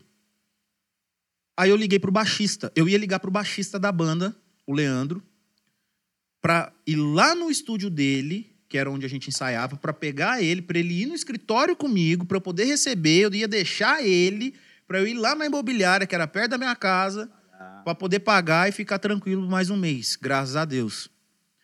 No que eu ia ligar pra ele, o Beethoven me ligou. O Beethoven me ligou e falou: Ô, Caio, bom, nossa, e nisso, como eu já tinha chegado. Como que é? Como que é? Nossa, tá bom, nossa, bacana, nossa, nossa. Quem conhece Beethoven sabe o que ele fala. Mas nisso, quando eu cheguei em BH, pra tocar com a Alan Alex, Beethoven me abraçou, me apadrinhou. Então ele me levava pro berimbau, aí eu fui tocar música instrumental aí, foi uma puta escola, porque só tem casca grossa lá, velho. Era dia, era dia de segunda. Dia de esquema. segunda. Era bicho do céu. Mas Olha. era embaçado o negócio ali. Improviso, É, total. total. Nego pra entrar, pra dar canja. É, aí você aí separava os homens dos meninos. Uhum. Aí separava. Saúde, gente. Amém. Vontade, viu? Tem mais 8 litros ali. Não! Ainda bem que E mora amanhã é perto, quinta, hein? viu? Ah, não, já. oh, passou segunda, já é quinta, Não, né? tá tudo certo. Porque terça e quarta não certo, conta. tudo certo, Bota num certo. balai e bate, pum, quinta-feira. Mas aí, retomando o raciocínio, Segundas-feiras. fui ter contato com a galera do instrumental, conheci muita gente, não sei o quê. Os caras, ô, tem um menino de fora aí que embaçado o negócio. E era eu. E aí fui entender a concepção dos caras. E não sei o quê, tal, tal, tal. O Beethoven. quan- o Beethoven já, aí o Beethoven já tinha ido pro Gustavo. Uhum. Porque primeiro foi o Beethoven e o Daniel. Depois que o Bin foi. Então, quando o Beethoven estava em casa, ele ia pro meu apartamento, nós ficávamos a noite inteira. Eu não bebia na época, o Beethoven bebia, então ele ficava tomando a cerveja dele, as mulheres conversando, chegava até dormir no sofá e o sol raiando na janela e, bicho, música. Então, minha cabeça, mais uma vez, pá, fez isso aqui. Caramba, bicho. Agora eu tô entendendo esse negócio Sei depois de quanto tempo, né? caí matando. Mas isso assim, no primeiro, meu primeiro mês já, Uhum. estando em BH. Aham. Porque logo quando eu cheguei, como eu já tinha amizade com o Beethoven, "Ô, agora você tá aqui, chegou, chegou, ah, agora você é meu. E me abraçou e foi. Uhum. Meu primeiro show com Alan e Alex, o Trifase foi, porque o Daniel foi por causa do irmão, o Beethoven foi pra me ver e o Bin foi, foi porque era amizade mesmo. E os caras, velho, o moleque chegou mesmo com o pé direito, não sei o quê, e foi massa pra caramba e tal. E, e os caras foram viajar com o Gustavo no final de semana, o o Bin com o Eduardo ainda, e papo vai e foi. Um- nessa segunda-feira que o Beethoven me ligou, nossa, e aí, compadre? Bom, bom, não, bacana, nossa, olha aí, que, você viu, seu Bim veio pro Gustavo mesmo, nossa, olha aí pra você ver. Ele veio mesmo, cara, nossa, mas não rolou nem de cação pra você lá, senhor, nossa. Não, mas que pena, hein, senhor? Não, mas fica tranquilo, senhor, vai rolar alguma coisa boa pra você. Bé, bé, bé, bé. Falei, ah, Beethoven, já tô feliz, velho, pelo menos, sei lá, mudei a vida da minha família. Se eu olhar pra trás, muita coisa vem acontecendo, sou muito grato a Deus, tá tudo certo. Mas então, então tá, senhor. Não, com Deus aí, ó. Quando eu chegar de viagem aí, não vai encontrar, senhor. Não, tomar uma cervejinha bacana em sua casa. Beleza. Desliguei com o Beethoven. Que eu ia ligar pro Leandro pra eu ir lá receber. O Leandro me ligando. Eu falei, ah, mas é mentira. Não é possível. o Leandro me ligando e falou, você não morre mais. E por quê? Eu falei, eu tava te ligando agora, velho. Preciso ir lá no escritório receber, dia de eu pagar meu aluguel. Ah, é? Não, então vem aqui no estúdio, então. Falei, mano, eu tava indo aí mesmo. Você não vai lá comigo? Vou, vem aqui no estúdio. Cheguei no estúdio, minha mulher no banco de trás com meu menino. Eu me arrepio até hoje quando eu lembro. Ele entrou no banco, no meu carro assim, passageiro, olhou assim pra mim, pôs a mão no meu assim, pegou na minha mão. Parabéns. Falei, por que, gente? O que que tá acontecendo que eu não tô sabendo? Parabéns. Falei, por quê? Você é o mais novo baterista do Eduardo Costa. Eu falei, não. É nada, é Ah. nada. Eu Falei, não. Não sou, não. Não sabia de nada, filho. Tu tava dormindo aí. sou, não. E eu tenho um negócio, eu tenho um negócio de emo- emocional muito grande. Coisas assim que me abalam de primeiro impacto, me descontrola inteirinho. Então me solta o intestino. Intestino e vomita. Mano, me solta o intestino, velho. Já teve que batizar o, Aí eu tive que estúdio. parar a conversa, tive que ir lá resolver o BO. Voltei e falou: fala sério comigo, não brinca, não, cara. O Beethoven acabou de me ligar, falando que o Bim foi mesmo pro Gustavo, mas ele, ele indicou outro cara, velho. Não fala assim comigo, não. Falou, não. o Romário, que é quem tinha assumido o lugar do Daniel de produtor musical, me ligou. O Romário e o Leandro eram assim, porque eles já trabalharam em banda de baile. Então, o Leandro, por ser baixista, ca- casa, bateria e baixo, casamento normal. É a E o- sincronia, né? Sincronia. E o Romário, e, e o Leandro e o Romário tinham muita amizade. Então, o Leandro sabia o gosto dos bateras que o Romário gostava. O Romário ligou pro Leandro, assim, que o Bim falou que tava vazando. Isso numa, na segunda. Minto, na segunda não. Na, era uma quarta-feira. Ligou, isso na quarta. No sábado já tinha show do Eduardo. Então, entre aspas... Você já estava acostumado a receber repertório no Deixou- mesmo dia? Não vou te contar, acostumado? vou te contar. Não, aí foi bom pra caramba. Vou te contar. Duas horas antes? Não, você vai Doze- ver. 24 músicas? Eu queria que toda vez fosse assim, chamado pra um trabalho. Tava ótimo. Se fosse igual quando eu entrei no Eduardo, tava lindo. Aí, cara. Então, assim, quarta-feira, você deixar um artista grande, na- sendo que sábado tem show, véi, entre aspas, você deixou na mão. Você tá entendendo? É, Você deixou o cara na mão. ainda- Se fosse no mesmo dia, você ia dar um jeito. ah, mas não. Ia ser no mesmo dia. Aí, velho, vamos lá no estúdio. O Romário me ligou perguntando de você. Ô, e o menino de fora aí que chegou e falou: por quê? Não, porque o Bim acabou de ligar, tá fora da banda, eu preciso de um batera pra sábado. Falou: é ele. Nem que for pro show de sábado, é ele. Ele, dá, ele que vai fazer. Vai salvar você. Então, beleza, traz ele aqui no estúdio. Me levou lá no estúdio do Romário, é aluguel que vai pra cá do caralho. Não quero saber de aluguel, não. Foda-se. É, depois nós vê. Fui lá no estúdio, Romário já tava com o CD e tal, tudo certo, não sei o quê. O Batera que tinha sido indicado, ligando pro Romário, ô, beleza, ô, e aí? Não, legal demais. E os quartos e não sei o quê, como é que vai ser? Eu vou Já chegou com com a estrela. O cara já ligou pro, pro Nardelli, porque o Nardelli entrou no lugar do Beethoven. Nardelli, agora nós vamos ser parceiro e parar pororô. O Nardelli me contando, não sei o quê. Tá, tá, tá, tá, tá, tá, tá. O cara mó empolgado. O Quando ele ligou pro Romário, eu tava de frente com o Romário. Romário, então, meu brother, não vai rolar, cara. Eu já assumi aqui com outro batera. Fica pra uma próxima oportunidade aí e tal. Não, mas o Bim me falou, não, cara, mas quem resolve sou eu. Falei, vixe, mano. Beleza. Aí o Romário, pum, irmão, tá aqui o CD, tudo certo. Pô, bem-vindo, mara- massa, não sei o quê. Nisso o Eduardo ligou. Bicho, eu não acredito! O Bim, vou cancelar o show. Romário, calma. Fica tranquilo, meu amor. Relaxa. Já arrumei o batera, tá tudo certo. Mas quem que é o cara? Cara, só, o cara tava fazendo o Alan Alex. Quando falou isso, o Eduardo já ficou mais de boa. Porque ele sabia Copiei que o um cara pra Alex. tocar no Alan Alex ia dar certo pro esquema dele. Era na Tá vibe. uma vibe, né? Beleza. Isso na quarta. Quinta-feira eu fui no estúdio pro ensaio. Aí que vem a grande cereja do bolo. E por que, que eu entrei no Eduardo com o pé direito? Quando eu tava nos 30 dias para entrar no Alan Alex, o que, que eu fiz? Um laboratório para tocar no Alan Alex. O que, que tinha na mídia? Eduardo Costa. Não tinha tinha comido tanta... o Eduardo então, eu, Costa. Eu comi com farinha. Ah. Tava pronto. Quando eu cheguei pra tocar Era no Eduardo, era minha você total, tinha. total. Eu cheguei no ensaio, abertura, pum, primeira, tal, não sei o quê, convenção, os arranjos, tal, e eu tocando super tranquilo no negócio. Chegou no meio do ensaio, o cara, velho, você já conhece o repertório, né? Eu falei, conheço. O cara, não, mano, vamos nem ensaiar isso aqui não. Vamos só nas contagens aqui pra você conhecer o metrônomo.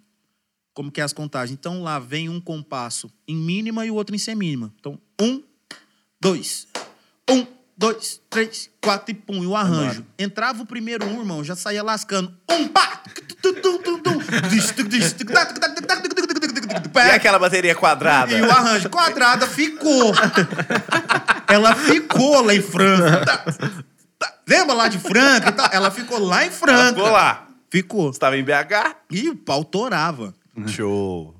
Conheci o clique, as entradas das músicas. Vamos agora no tema final. Pô, o tema final, os caras falaram, mano, tá tudo certo, descansa. Quando eu toquei a abertura do show, meu hold falou assim, mano, você é o batera da banda. Já era. Isso aí já vai ficar. Eu não passei som no dia. Olha o tamanho da estrutura. A, a, a garagem de onde eu saía de show do- com- no, no ônibus do Alan Alex pros shows era a mesma garagem, Horizonte Turismo, era a mesma garagem que ficava a carreta do Eduardo, o busão do Eduardo, dos Menotti, da Paula Fernandes, Já era uma estrutura. já, de É outras falou, bandas era- que eles prestavam serviço também, Vitor Léo, a galera. Então o que eu fiz? Eu fui lá no galpão, tirei minhas- meus cases do busão do Alan Alex, o Motora, que faleceu há pouco tempo, do, do- da carreta, tava lá. Falei, "Ô, irmão, tudo bem? Ô, eu sou o novo batera que vai entrar e tal. Não, os caras me ligaram aqui pra falar que você tava vindo. Tem como abrir aí pra eu pôr minhas coisas? A hora que ele abriu, a estrutura toda, treliço, os negócios, eu falei. Isso é... Abriu tipo a porta do paraíso, assim, tá ligado? Chegou. Abriu. Não. Deu certo. Não acredito. Aí fui, me ajudou para meus treinos lá dentro e tal. Saímos de viagem na sexta à noite. Aí, cara, cheguei em casa, o produtor me ligou. Oi, Caio, tudo bem? Tá, aqui é o Renato Koch e tal. Precisava dos seus dados, cara, pra colocar aqui, pra fazer seu cadastro lá na Globo. que Segunda-feira a gente tem programa. Eu, tipo assim. Caralho, velho, na Globo. Peraí, mano, peraí. Peraí, que Globo? Eu tô devendo meu aluguel ainda, irmão. Vocês não estão entendendo. Ô, eu nem fui lá receber, eu tava enchendo o bagulho. Globo, sério? Mas aí, que eu tinha, o que, que eu tinha que transparecer pro cara? Total tranquilidade. Tô acostumado com Globo. Globo, cara, se você puxar meu nome lá, talvez já vai ter. Já tipo vai ter. assim, você tá ligado? Não, pergunta pro. Faustão que ele tem os dados aí. Falei, não, claro, tudo certo. Mandei os dados, tal, não sei o quê, pra aérea, pra isso, pra aquilo, tal, tal, tal. Beleza. Sexta à noite, hora que eu cheguei, aí, gente, tudo bem? Prazer, Caio, não sei o quê, tal, tal, tal. A banda já me conhecia, mas as backs não me conhecia. A galera da técnica, os roads e tal. Os caras do cenário, ô, prazer, Caio, não sei o quê e tal. Os caras já me zoando pra caralho. Não sei o quê, o Seninha ainda brincou. Pegou um apelido? Nossa, o Seninha, que era o road das cordas, que é o que me pegou lá no Luiz Luciano e me levou no palco. Lembrou? Eu lembrei dele e falei, mano, você lembra assim, esse assado? Você me pegou Ele no é- palco e tal, você foi lá vender. Ele vendia redutor personalizado, pôr na, pôr na boca do violão. Aham. Ele foi no palco do Luiz Luciano vender pra galera. Eu falei, mano, eu queria ir lá conhecer a bateria, não sei o que, me levou lá na hora do show. Quando acabar o show de vocês aí, eu já vou estar lá. Mas você, se eu bana a mão lá que eu te vejo, você sobe aqui, você assiste, você assiste o show daqui de cima. E foi, não sei o que, tal, tal. Você lembra disso? Cara, lembra, era você, neguinho? Falei, é eu, velho. Ó, que da hora, não sei o quê. Mas aí eu dividia banco com ele, ele... Não, mas que doido, hein? Saiu um macaco e entrou outro. Não entendi, não. e as zoeira pesada. Os caras me maiando, né? me maiando, me maiando. Ai, E vai, e foi assim que eu entrei no Eduardo, cara. E entrei Nossa com o pé direito. Quando eu toquei a abertura, Já isso- chegou o show de sábado foi em São João da Barra. Tem esse show no YouTube. o primeiro show? Meu primeiro show com o Eduardo. Tem ele no YouTube, São João da Barra. Verão. Show de verão, São João da Barra. Foi em janeiro. Ah, eu não lembro o ano, acho que 2012, 13. Negócio assim. Uhum. E tá lá e já tava moendo. Aí quando eu toquei a abertura, assim, o Hold já olhou assim, não sei o que e tal. Aí no final do show, falou, mano, quando você tocou a abertura, o Hold da batera. Falei, isso aí é o batera da banda. Aí o Eduardo foi no, no Romário e falou, moleque é bom, hein? Moleque é bom. Ah, o Eduardo já não gosta de estigar, né? Vinha assim e vai, vai, vai, vai, vai, vai. Vai. Corrida de peru pra tudo quanto é lado. E foi, mano. E o artista gostou e tal. Depois de sete meses, um baita presente. Dia 7 e 8 de maio, na Brooks, em São Paulo, eu gravando o DVD do Eduardo. Participação do Cristiano Araújo, de Paulo Paulino e tal.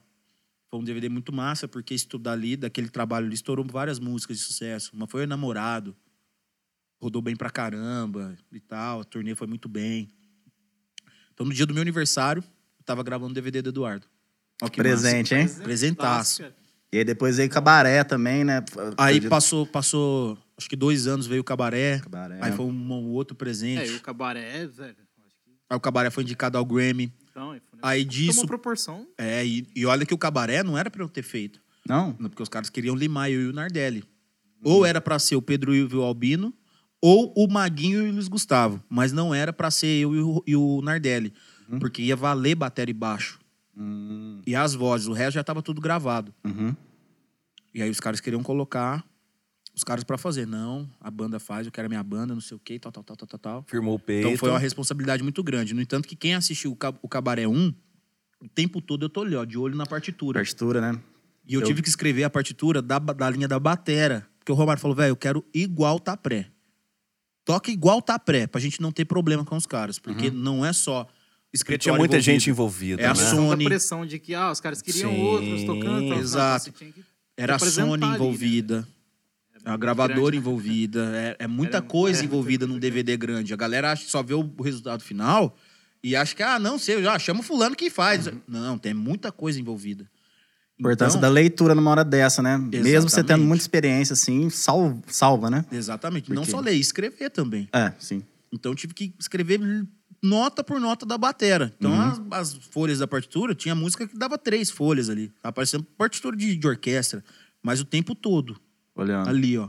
E quando acabou, tem até uma postagem, acho que no meu Facebook, eu, o Nardelli, um amigo nosso em comum, que tava lá assistindo. ele pegou um momento muito, muito importante, que foi eu e o Nardelli chorando quando acabou. Porque foi uma pressão muito, muito pesada nas nossas costas, uma baita responsabilidade e pressão. Ensaio, pressão pra caramba, empresário olhando de cara feia, pressão em cima da gente o tempo todo. E sai, sai música, entra música nova, velho. É, tipo assim, artista entrando no estúdio ou terminando de escrever.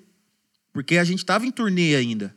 Então a gente fazia os shows do final de semana, voltava pra São Paulo pra ensaiar o DVD. De São Paulo, dos ensaios, saía pra turnê, pro shows do final de semana e voltava pra São Paulo. Então eu fiquei sem ir em casa. Não tinha tempo nenhum ali pra. Mano, e meu pai nada. doente, aquela coisa toda e não sei o quê. Eu falei, cara, tô abalado. Putz. Quando acabou, Romário, pessoal, acabou. Obrigado, não vou refazer mais nenhum. Foi uma atrás da outra, não refez nada. Uma atrás da outra e pau, acabou, galera, obrigado. Eu olhei pro Nardelli assim, ele escorreu uma lágrima, mas eu não aguentei. Aí nós desabamos, velho. Aí choramos, se abraçando, não sei o que, tal, tal, tal. Pum, cabaré indicado ao Grammy. Meu nome foi muito falado na época, dentro da Gravodisc, em São Paulo, porque não teve recall. Recall é quando teve tem que, que chama, chama é. o músico, não teve que regravar nada. Nada, nada. Porra. Tudo clicado, bonitinho. Mal é mal editado, porque toquei muito fiel no negócio, muito em cima. Uhum. E foi muito comentado, velho. Os caras, o bateria e baixo que gravou o cabaré, os moleques não é de brinquedo, não. E era só, isso só bateria baixa e as vozes valendo. no dia da E o gravação. resto era tudo VS. Tudo- já tava tudo, já Pronto, levou né? tudo pronto. Era só a cozinha mesmo. É, por questão de vazamento, instrumento, Sim. estúdio, tem- é uma outra Sim, aí entra produtor igual você impressão, falou. é outra coisa. Então, os caras preferiram fazer assim, mas unidade móvel grande para recabactérios, tudo, tudo, tudo. Então foi muito massa. Pós isso, volto eu no Gravodisc para gravar, acho que o Zé Felipe, Zé Ricardo e Thiago eu gravei lá também. Outros trabalhos que eu vinha fazendo no, no Gravodisc. E aí, quando eu cheguei, os caras já com outro respeito. Porque, mano, quem dominava o Gravodisc na época Era essa turminha, era essa Albino turminha. Fantose, tá ligado? Albino, Albino Fantose, o, o Maguinho, o Maguinho Alcântara, que tocava com O Chitão, dinossauro da O música. dinossauro, era esses caras. Chega eu do nada, eu e o Meninão, Nardelli, novo. E pra tocar full time. A gente recou full time. Então já tinha escrito o Romário, mano, escreve, porque lá, o estúdio em São Paulo é hora. São Paulo funciona em cima de papel, mano. Uhum. Não tem essa de pré. Não passa. Não tem pré. É partitura. Chega com a partitura, pum, sai tocando. Tanto que os caras gravam lá full time. Bateria e baixo ao vivo. Os caras. Na... Pode, pode falar assim que de 2000 pra trás, os caras gravavam coisa de dois, três discos. Até uns 2000, 2005, 2008, assim mesmo. Os caras gravavam dois, três discos num, num dia só. Vinha a base, partitura. É o que tá ali, era o que vinha na hora. E os caras meio que batendo o olho ali, interpretando a partitura, mas tocava o que vinha na partitura e tal. Os caras gravavam três, quatro discos de 14, 18 músicas cada disco. Mas é porque tava no papel, então era muito rápido. Depois vinha a cobertura da base, mas a base os caras matavam assim, ó. Então, Romário, velho, escreve, nós vamos chegar lá, bateria e baixo valendo, gravando, hein? Base. Gravação de base. Eu pum, pá, pum, pá, foi. Então, obtive respeito a partir disso. Sim. Então foi muito massa, cara. E aí as coisas foram acontecendo. Aí veio o Cabaré 2, o Night Club, que aí já tem Ivete Sangalo participando. Foi muito massa. Uhum. E aí a turnê saiu pra estrada. E do Cabaré 1 foi um estouro. Do Cabaré 2 foi massa pra caramba. E aí veio a indicação do Grammy. E, bicho. E hoje? Onde se encontra o Caio hoje? Aí o tempo foi passando, né? A gente vai engordando, a cara vai crescendo, as coisas vão acontecendo. O cabelo vai mudando. E eu acredito que tudo é um ciclo na vida da gente. Tudo é um ciclo. Falei, cara, acho que já tá bom. E assim, o artista, o Eduardo, começou a fazer umas coisas que eu não achei muito legal, né? Ao meu ponto de vista. Muitas começou a atrapalhar em coisas minhas particulares. Falei, mano, quer saber, velho? Você não se identificou mais. É, falei, cara, foi legal, foi massa enquanto durou, mas eu acho que assim, a partir do momento que me prejudica, o artista, ele fala uma asneira aqui, o dia de amanhã ele vai faz um outro postzinho, o público, hum, esqueceu, passou. E pra Mas mim quem não, tá por trás, não. E pra Tá mim, não. com o cara, né, velho? entendeu? E aí ele já tinha feito algumas coisas bem chatas, assim, que eu acho que não condiz nem falar, porque foi Sim, muito passou, pesada. sim. Passou e. Mas foi muito pesada. Mas muito. Um grau que, se eu jogo isso numa rede assim e tal, não condiz, eu, eu dizer, realmente. Tem, claro. Né? Porque vai expor muita coisa. Sim, e nem é desnecessário. Desnecessário, enfim. Falei, Mas ah, se quiser saber? falar também, pode falar. É, gostar a gente gosta de uma fofoca, de um vucu-vucu negócio. Mas não condiz. É. É, deixa pra lá. não, guitarra. Ninguém ouviu isso aí. Não, aquela guitarra maravilhosa é um espetáculo. Guitarra não é nada. É Guitarra, paletada. guitarra faz a gente rir muitas vezes e tal, aquela coisa toda. Caiu na comédia da galera aí e tal. Aquilo ali era um, é a cereja do Não. bolo ainda. Não, o buraco foi muito embaixo. Aí, velho. O último, assim, que pra mim foi a gota d'água. A gente tinha E o gravado. Leonardo tava junto. Hã? Concomitante ali. O Leonardo tava, nessa época do Cabaré 2, Leonardo Tava, e o Leonardo virava pra gente assim, mas lá vem ele com aquela desgraça daquela guitarra. Fazer o quê? Então, né? Eu só ria, bebia cachaça e vamos lá. E lia a partitura. O negócio é tocar, velho. Você nem lia mais a partitura. Não, no show já, já tinha ido. Aí, velho, beleza. Aí a gente gravou numa quarta-feira, o Altas Horas. O pessoal falou, ó, vai nesse sábado, vai no próximo sábado ao ar o programa. Falei, Ah, massa, né? Aí stories, aquela coisa e tal, não, Altas Horas. E aí no dia, a, a galera da Unifran tinha ido. Então eu revi alguns amigos lá, foi massa pra caramba. E de lá eu segui, porque na quinta já tinha show com o Eduardo. Na quinta não, na quinta eu fiquei de Day Off São Paulo, sexta e sábado e domingo tinha show com o Eduardo. Isso na quarta. Na quinta-feira, o que, que o Eduardo me fez? Ele vai e discute com a Fernanda Lima. Aquela queridinha da Globo lá. Ela é feminista, né? Adoro. É, e não sei o que, aqui é Bolsonaro. É, é, é, é, é, Aqui é Bolsonaro. Tava na época de eleição tal, não sei o que. Que é Bolsonaro, papapá. E quem vier de frente vai tomar, esse idiota, esse aí não sei o que. Xingou a menina tudo. o Rodrigo Hilbert também. Parará, pororô. Trocaram farpas. Chegou no sábado, eu saindo do hotel. Ei, galera, tamo indo hoje, ó, hoje no Altas Horas, hein? Conferem aí e tal, não sei o quê, o sonzeiro, blá, blá, blá, blá, blá, blá, beleza. Fazendo seu trampo, padrão. Cara, eu tô no meio do show, de repente começou a pitar. Ou, aí eu olhava assim, ou, era vocês mesmo hoje? Ou, mas hum, que hora que vocês vão entrar? Ou, mas não sei, eu olhava assim no celular e no relógio, gente, mas o que aconteceu? Quando acabou o show, falei, ô, o que, que rolou que não foi nós? O pessoal lá na Globo falou que hoje era a gente no Altas Horas. Cara, você não ficou sabendo, não? O que seu pai fez? A gente tinha falar seu pai, né? O Eduardo. Não, fiquei sabendo, não. Falou, "Puxa, deu um, um vucu-vucu lá, ele com a Fernanda Lima lá, xingou ela toda. A Globo, ó. Ô, gente, desculpa, fui assoviar no microfone. Não, fica à vontade. A Globo cortou. Ui! Cortou. O programa não vai ao hein? ar. É Não- porque o Rodrigo Hilbert faz todos os, a Globoplay Play ali, os É, tá, alternativos. A é muito Fernanda forte. Lima é muito queridinha, com amor e Todo sexo, mundo não é sei muito o quê. forte. Cortou o programa. Eu Falei, nossa, velho. Ó, Eduardo pisar na Globo. Mais? Ah, mano. Aí eu falei assim. Aí a cara fica desse tamanho, né? Porque eu postei. Eu falei, ô galera, desculpa, acho que tem um probleminha técnico aqui. Vocês desculpa, acho que perderam a fita. perderam a fita. Esqueceu de apertar o REC ali, ó. E aí- Setinha ali e foi. Falei, Mano, cheguei em casa, falei, velho, não dá mais. Conversei com minha esposa e tal. Aí tinha uma grana guardada, falei, ó, dá pra segurar uma onda. Aí fui conversar e tal, aí tava com uns BO também, de, de carteira, e os caras não queriam registrar, não queriam os trem, parará pororô e tal. Aí eu falei, velho. Aí, tipo assim, juntou a fome com a vontade de comer, tá ligado? O cara fazendo muita merda, eu vendo o barco afundar. E outros problemas internos também, que, pô, Sete anos de casa, os caras não queriam registrar a gente, não queria nada, os problemas nada. Falei, ah, mano, quer saber, velho? Eu vou, vou lá falar com eles. Aí, não, não vamos, não vamos registrar, não sei o que. Vou procurar meu direito então, velho. Aí falou, ó, é o seguinte.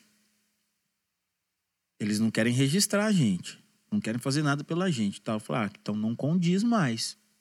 Não condiz mais. Falou, então valeu, um abraço, tudo de bom, para por ovo. Fui, fui atrás, né? Aí nisso eu já tava meio que preparado, assim, pra, pra sair fora e tal, não sei o quê. Fiz dois contatos. Na época, o batera do Zé Neto tava saindo. E vazou que eu tava. Que eu tava fora do Eduardo. Só, pô, um belo dia meu telefone toca. Ô, tudo bem? É o Caio que eu falei, é. Ô, tudo bem? Aqui é fulano, tal, tal, tal, do Zé Neto Cristiano. E a gente tá sabendo, ficou, chegou ao nosso conhecimento que você tá fora do Eduardo, tal, desligando e tal, tal, tal. Você tem interesse de vir pra cá? Falei, uai. Como assim? Falei, ah, porque o Batera tá saindo, a gente precisa de um Batera compatível com o esquema. E a gente tá acompanhando seu trabalho aqui. E eu acho que, Casa. que rola, casa pra caramba. Uai, então tá bom. Como é que é? Combinando. Legal, legal. Combinando, parará pororô, parará pororô e tal. E na época eu tava gravando já uns DVDs, o César e Paulinho, 40 anos, e um de DVD do Ed Brito Samuel. Eu falei, ah, manda então, vamos nessa. Aí mandou o repertório do Zé Neto. Falei, vixe. Eu recebi do mesmo repertório duas versões. Então a mesma música eu tinha que tirar ela duas vezes. Uma era a versão do DVD e a outra era um- um- uma pontezinha, um negocinho da versão show. Falei, bom demais. Aí era repertório do Eduardo, que ainda tava na cabeça, o DVD do César e Paulinho, DVD do Ed Brito Samuel, e as músicas do Zé Neto, que era a mesma música, eu tinha que tirar ela duas vezes. Falei, pronto. Aí. Eu tinha 28 vezes 2. Falei, beleza. E aí? E agora? Não, mas entrar igual. Mas, gente, por que, que eu não ouvi as músicas do Zé Neto antes pra eu poder entrar mais de boa, igual tava, foi- foi pra entrar no Eduardo? Então. Então tá, né? Vamos aí. Ah, mas entrei no do Zé Neto, bicho. Mas debaixo de tiro, porrada de bomba, puta apanhando, viado correndo, menino pedindo socorro, pau quebrando. Uai, um monte de música, bicho, tinha momento que eu falei, nossa, eu não vou errar. E errava por nervosismo de não querer errar. Nossa, mas tirar duas Mas- versões da mesma música, é- acho que é o pior. É pior Esse do que fica se fosse uma tudo diferente as músicas, né? Outra. Porque E como é eu que você entrei vai no- asso- E eu entrei no associar Zé Neto debaixo de 28 shows. Então eu fui ver minha família, tipo, em fevereiro, que foi nas minhas férias. Minha mulher fez a mudança toda sozinha. Dezembro a fevereiro? Você... Não. Eu fiquei de dezembro a fevereiro, Sem ver. rodando, sem ver minha família. Hã? Minha família tinha ficado em BH. Então minha mudança de BH pra Goiânia, minha mulher que fez. Levar o carro, as crianças, ela que bateu mil km dirigindo e foi. Eu fui Você ver. na estrada. Eu, eu na estrada, eu fui ver eles em fevereiro, nas minhas férias. Então, mano, tipo, aí é o psicológico, né? Saudade de casa, saudade dos meus filhos, saudade da minha família. É, Tudo. as músicas, o nervosismo, tudo muito novo pra mim. E você controlar tudo aquilo ali. Absorver. Rapaz, o meu psicológico, eu despertei várias coisas em mim que eu não tinha. Mas, assim, é- é de, de, de, de emocional. De emocional. Então, sim. Perdeu é- a sua estrutura, né, cara? É. Porque família é estrutura. Dá uma mudada. Muda. Dá uma mudada. Então, crise de ansiedade eu não tinha. Hoje eu despertei isso em mim, então eu tinha que vir tratando esse negócio. Então, muita gente vê, pô, velho, você é o batera do Zé Neto. Não, e o Zé Neto é doido mesmo? Ou, e aquela pistola dele lá? Aquilo lá mesmo, eu botou um pepino. Ou, mas os caras é doido mesmo, Zé As Neto bebe. Ou, mas não sei o E quê. você preocupado com a sua família, com a sua e, vida. e os com caralho, não sei o quê, tal, tal, tal, tal, tal. E- Mas não vê O lado. o por trás negro. do bagulho, entendeu? Não vê, ninguém vê isso daí. Mas tamo aí. Ah, uma pauta hoje do Tamo aí. novo Caio Caliel, que agora ele tem cursos. Comunidade. Aí, Ah, cara, como que o é que, acontece? Vem essa abençoada Nova- pandemia pra nos ensinar. Essa abençoada. coisa maravilhosa, Essa né? abençoada vem pra nos ensinar muita coisa, né? Sim. Então, assim, nesse, nesses 24, esse ano completo 25 anos de batera. Desses 25, 17 tocando na noite, mas há 10 eu estou com artistas grandes. Cara, da onde que vem essa comunidade, esse outro lado, esse outro lado do Caio Caliel?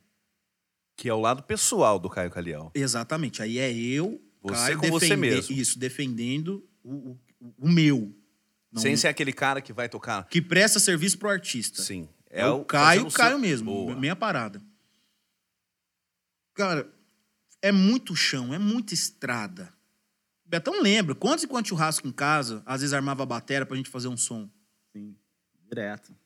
Então, assim, mano, é muita coisa que eu vim estudando, que eu vim obtendo conhecimento. Bagagem. É muita bagagem. E chegou na pandemia, eu falei, assim- eu pensei comigo, cara, eu já tinha dado aulas aqui em Franca, quando eu estava em BH, já tinha dado aulas pra galera lá quando dava. Então, essa veia da, da- de, de tutor. lecionar, Sim. eu já tinha. E aí eu pensei, cara, eu acho que chega um ponto que se a gente não passar pra frente as coisas que a gente sabe, do que valeu, do que adiantou. Exatamente. Entende? Então eu olhei pra trás e vi que eu tinha um mapa. Eu tinha um mapa. Eu percorri uma estrada que me deu um resultado. Eu Única. cheguei no meu sonho. Única. A sua história. É minha história. Não tem outra. Não. Igual. Quando eu cheguei nesse sonho, eu passei a sonhar diferente. E percorri e alcancei mais uma vez o meu sonho. Falei, cara, eu vou, eu vou disponibilizar esse mapa. pras pessoas. Pô, mas você vai disponibilizar? Não, então me dá ele aí, ué. Então, mas você vai cobrar por isso? Pera aí. Vamos lá, né? Uma coisa é uma coisa, outra coisa é outra coisa. Não precisa confundir, não tem que esbanjar. O que que acontece? Eu não precisei estudar. Eu tive que investir durante 17 anos em, em conhecimento, em estudo. Eu paguei o Daniel, eu paguei o Alexandre. Foram 17 anos ali de mensalidade. né? De ninguém né? sabe. A Fora, batera equipa- fora equipamento. é um dos, pra quem não sabe, é um dos instrumentos mais caros. Pô, tem batera que praticamente, bicho, é, quase sem pau. O kit. Shellpack. Shellpack a gente fala, gente, Shell- só é. tambor, tá? Você vê aqui a Shellpack prataiada, é não só sei o o quê, tambor, é tal, tal, a tal. par- Por fora. Só tambores, só tambores. Quase sem conto. Pô, mas tem bateria? Tem, irmão. Tem sim. Então, além dos estudos, do tempo, ainda tem a parte. Tem a parte, Capital. entendeu? Tem o capital da parada. Então, rola esse, tem, a gente tem que ter esse investimento para chegar em algum lugar. Não é despesa. Não é você gastar dinheiro. Gastar dinheiro, irmão. Claro que a gente trabalha para isso. Mas gastar dinheiro é você comer um lanche que daqui a pouco você tá cagando ele. Aí você gastou esse dinheiro. Entendeu? Conhecimento é Agora você está diferente. investindo em conhecimento que ele vai te dar um retorno. Vai de você a longo ou a curto prazo, mas ele vai te dar um retorno. Se eu colocar hoje na balança o que eu investi em 17 anos e o que eu tive de retorno na música pós esse tempo, com uma bagagem e as coisas que eu venho trabalhando, que eu venho conquistando, irmão, eu investi praticamente nada. Porque tudo que a música me deu, você tá maluco O resultado foi muito maior. o resultado, Vale falando em grana, foi né? muito. Foi muito comparado ao que eu investi. Pura sorte, né? Então, aí a sorte ela entra. Em que, em que momento? Ela entra nesse momento. Por quê? Cai um dinheiro, eu achei uma mala e falei, ah, vou gastar estudando. E achei uma outra mala, vou. Agora eu tô com a grana, eu tô com a boa. Ninguém, é igual E você- música mesmo, é. foi sorte. Na verdade, foi tudo uma mala de dinheiro e história boa pra contar. Lembra do seu primeiro argumento, que o prédio ele é construído pela... Fundação. Que Quem ninguém, que viu que essa é fundação? ninguém vê. Quem que viu você tocando no quarto, Você viu? Você viu? Eu não vi. Você viu? Você que tá. Você não viu, né, filho? Não, você não viu isso aí. Que bom. Pelo menos não foi você também que chamou a polícia pra mim. Então tá tudo certo. Então, irmão, é isso aí. Você tá entendendo? Entendi. Fundação ninguém vê. E a Vê a música? partir do primeiro Ah. andar. Da, vê ali da recepção, do, do, do térreo da parada, pra cima. Mas, Caio, você soube entender que a música ela é egoísta. Ela é Opa. egoísta. Ela Muito. toma o tempo todo pra ela. Opa, Se perdi meu pai. inve- Perdi meu pai, irmão. Tava rodando. Putz, E foi assim, Deus foi muito bom comigo, muito generoso. Porque o dia que meu pai morreu, eu tava voltando pra, de São Paulo pra Franca. No show de domingo, minha esposa foi me buscar, vim correndo pra BH, peguei um voo na segunda-feira, cheguei em Franca, vi meu pai na UTI à tarde. Na terça, vi meu pai na UTI. Não, minto. Cheguei em Franca, vi meu pai na UTI de manhã, no horário da manhã. Quando eu vi, fui visitar meu pai à tarde, eu saí da UTI, meu pai tava numa maca na UTI que a porta já era o corredor. Então, quando eu olhei assim na porta, meu pai deitado, eu falei, cara, é a última vez que eu vejo meu pai. E todo mundo já tinha despedido dele. E minha mãe, por saber que eu não posso receber certas notícias longe, ela ficou escondendo e segurando. Ó, Caio, seu pai tá no hospital, meu pai já tava na UTI. Caio, seu pai tá na UTI, meu pai já tava morrendo. Então ela veio retardando a parada. Meu pai morreu de não sentir Alzheimer. baque. Meu pai morreu de Alzheimer. Então ele veio, ela veio retardando isso. E eu tava no Eduardo, então eu vinha de férias, eu ficava com meu pai, cuidava do meu pai, a grana, construindo minhas coisas, mas mandando grana pra minha mãe, os remédios do cara, enfim, toda a trajetória de Eduardo que também ninguém vê. Ô, mas ele é cachaceiro, mas eu não sei o quê, não, aquele é safado. Não, mas pega as mulheres mesmo, é bom demais, é isso aí. Mas É. minha vida? é, mas ninguém tava vendo que o cara tava cuidando do pai com Alzheimer lá em Franca. Tá entendendo? Remédio 500 pau todo mês, firme ali. Ninguém vê isso. Minha mãe sozinha, naquele tamanho de casa que você conhece. Entendeu? Foda. Pesado. Enfim, mano. E aí. Não, nós estava mesmo? A gente A tava- comunidade. A comunidade. É. Verdade. A, comu- a ideia da comunidade foi, é, foi antes da, da pandemia? Você já tinha Ela veio ideia, antes da foi pandemia. meio- Porque eu ia até te perguntar, entrou no papo da pandemia, da questão financeira do músico. Porque tá, músico tá todo mundo se fudendo aí, né? Isso. Aí o que que acontece? Vou chegar nisso aí. E aí, cara, pum, meu mapa, não sei o quê, e inve- investir no- no- em conhecimento, né? E tal. Beleza, porque vou disponibilizar o meu mapa, isso é um investimento que a pessoa que quer, que tem esse sonho, tem que ter. Beleza. Cara, o Fabrício é o meu sócio na comunidade. Quando eu tava no Eduardo, ele tinha me chamado pra gente fazer um curso. E aí eu tava rodando no cabaré e tal, tal, tal, tal. Eu falei, cara, não dá. E aí eu vim em Franca nas minhas férias no- com o Zé Neto, 2020. Em março eu entrei de férias e eu vim em Franca pra arrecar umas baterias do DVD do Fabiano. Fabiano Sá. E aí, no dia que eu gravei as bateras, à noite eu vamos sair pra tomar uma cerveja e tal. Eu fui. E aí ele, de novo, mano, vamos fazer o curso, Caio. Vamos fazer, agora é o momento. Você vai estar de férias, vem, vamos, vamos gravar as aulas e você solta. Você fala, cara, então vamos. E foi. E foi, foi, foi, e foi tomando proporção. De repente eu não voltei de férias. Pandemia entrou. O que, que eu fiz? Eu morava de aluguel em Goiânia. Eu falei, quê? Se eu ficar aqui em Goiânia e o dinheiro indo embora, irmão, da onde sai e não entra, acaba. Falei, não, entreguei o apartamento, aqui em Franca eu tenho minha casa, vim pra cá. Fabrício, vamos? Então vamos. Começamos, começamos, começamos. Então foi tomando proporções. E a gente só enxerga as coisas a partir do momento que a gente consegue começa a fazer, né? Então você faz, você erra, opa, tinha que fazer pra acertar ou errar. Vi que eu errei, outro caminho, opa, acertei. E você vai e a coisa vai tomando outros rumos. Então veio a comunidade. Então olha só. Músico. Você tem aquela ambição de só ou a visão de só tocar. Aí entra o que você acabou de falar. Cara, mas como é que você faz hoje? Vê a comunidade por causa da grana, porque hoje músico tá todo mundo fudido, não sei o quê. Aí vem a parada que, eu, que a gente, o, o movimento que a gente fez por há pouco tempo atrás, que é o despertar do batera alfa. Na verdade, não necessariamente o batera. Eu falo batera porque a comunidade ela trata sobre bateria Específico. é o meu público, é o nicho. Porém, existe o baixista alfa, o cantor alfa, o guitarrista alfa. O que é ser o alfa? O alfa, imagina no reino animal, não é aquele cara que tem privilégio, o, o cara, o animal Toma que tem frente. privilégios, o dono da manada, aquele cara que Lidera, chega e né? sobre, lidera, sobressai. O alfa é isso. Então, o músico alfa, ele não necessariamente vive só de acompanhar um artista. Ele enxerga outras formas de, de ganhar grana. Empreendedorismo. Ele pode dar aulas, gravações online, gravações em estúdios, curso, é, tocar em navios. Tem uma série de outras coisas que ele pode tocar. É E é numa- grande. é muito grande. Acompanhar artista, igual o meu Ele caso. escolhe. Mas ele, numa época de pandemia, ele não precisa. É, é, ele não passa por apuros. Ele não, ele não precisa abdicar da música para sobreviver. Entendeu? Eu, por exemplo, eu continuo, claro, caiu a minha renda? Caiu. Mas você não deixou de. Eu não precisei deixar a bateria para entrar no Amazonas da vida para trabalhar na esteira. Muito porque Isso eu nem é sei. O, é o alfa. muito porque eu nem sei, é uma das características do alfa. Mas eu não precisei abdicar da música para conseguir sustentando minha família. Para conseguir sustentar minha família em épocas difíceis, igual a pandemia é. Então, tô gravando online, atendendo produtores, Fazendo parcerias. clipes, DVDs, gravei DVD, gravei agora do Zé Neto, gravei outros no- em meio pandemia, as lives, gravações de clipes, é, DVD do Fabiano, igual eu citei.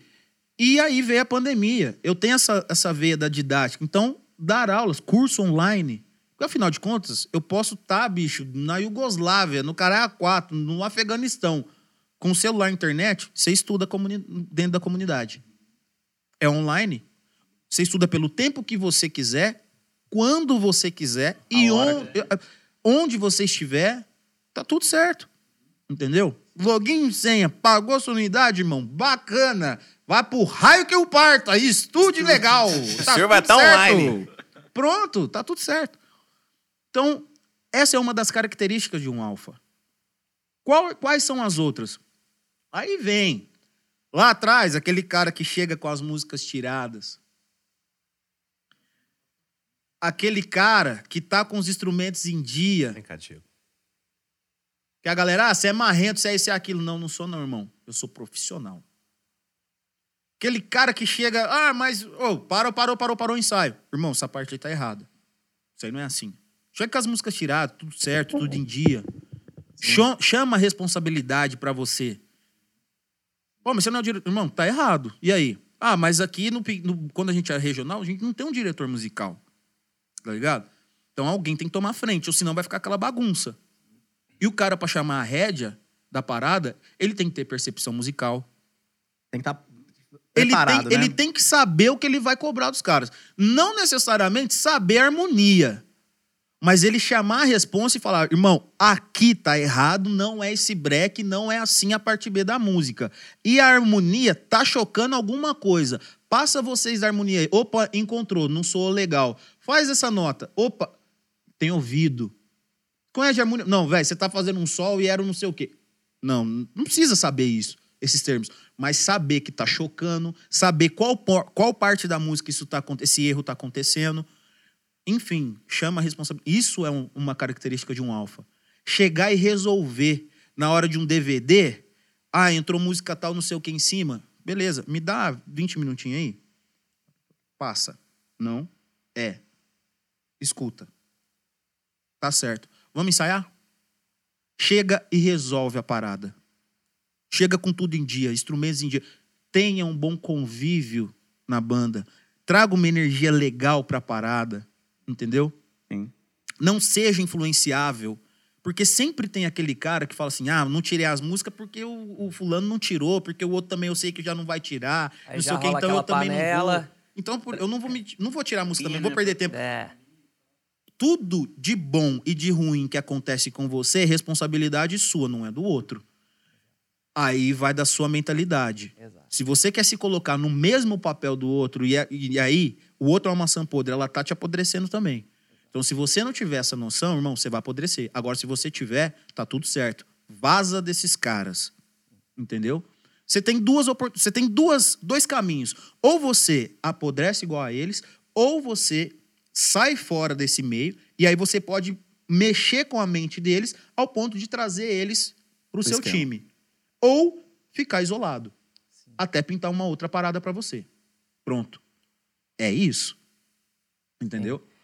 Então, são características de um alfa. Eu falei, cara, despertar do bater alfa. Muita gente entendeu, muita gente não entendeu. A galera achou que fosse simples- simplesmente um vídeo onde eu tava meio que indo na onda do Netflix, assim.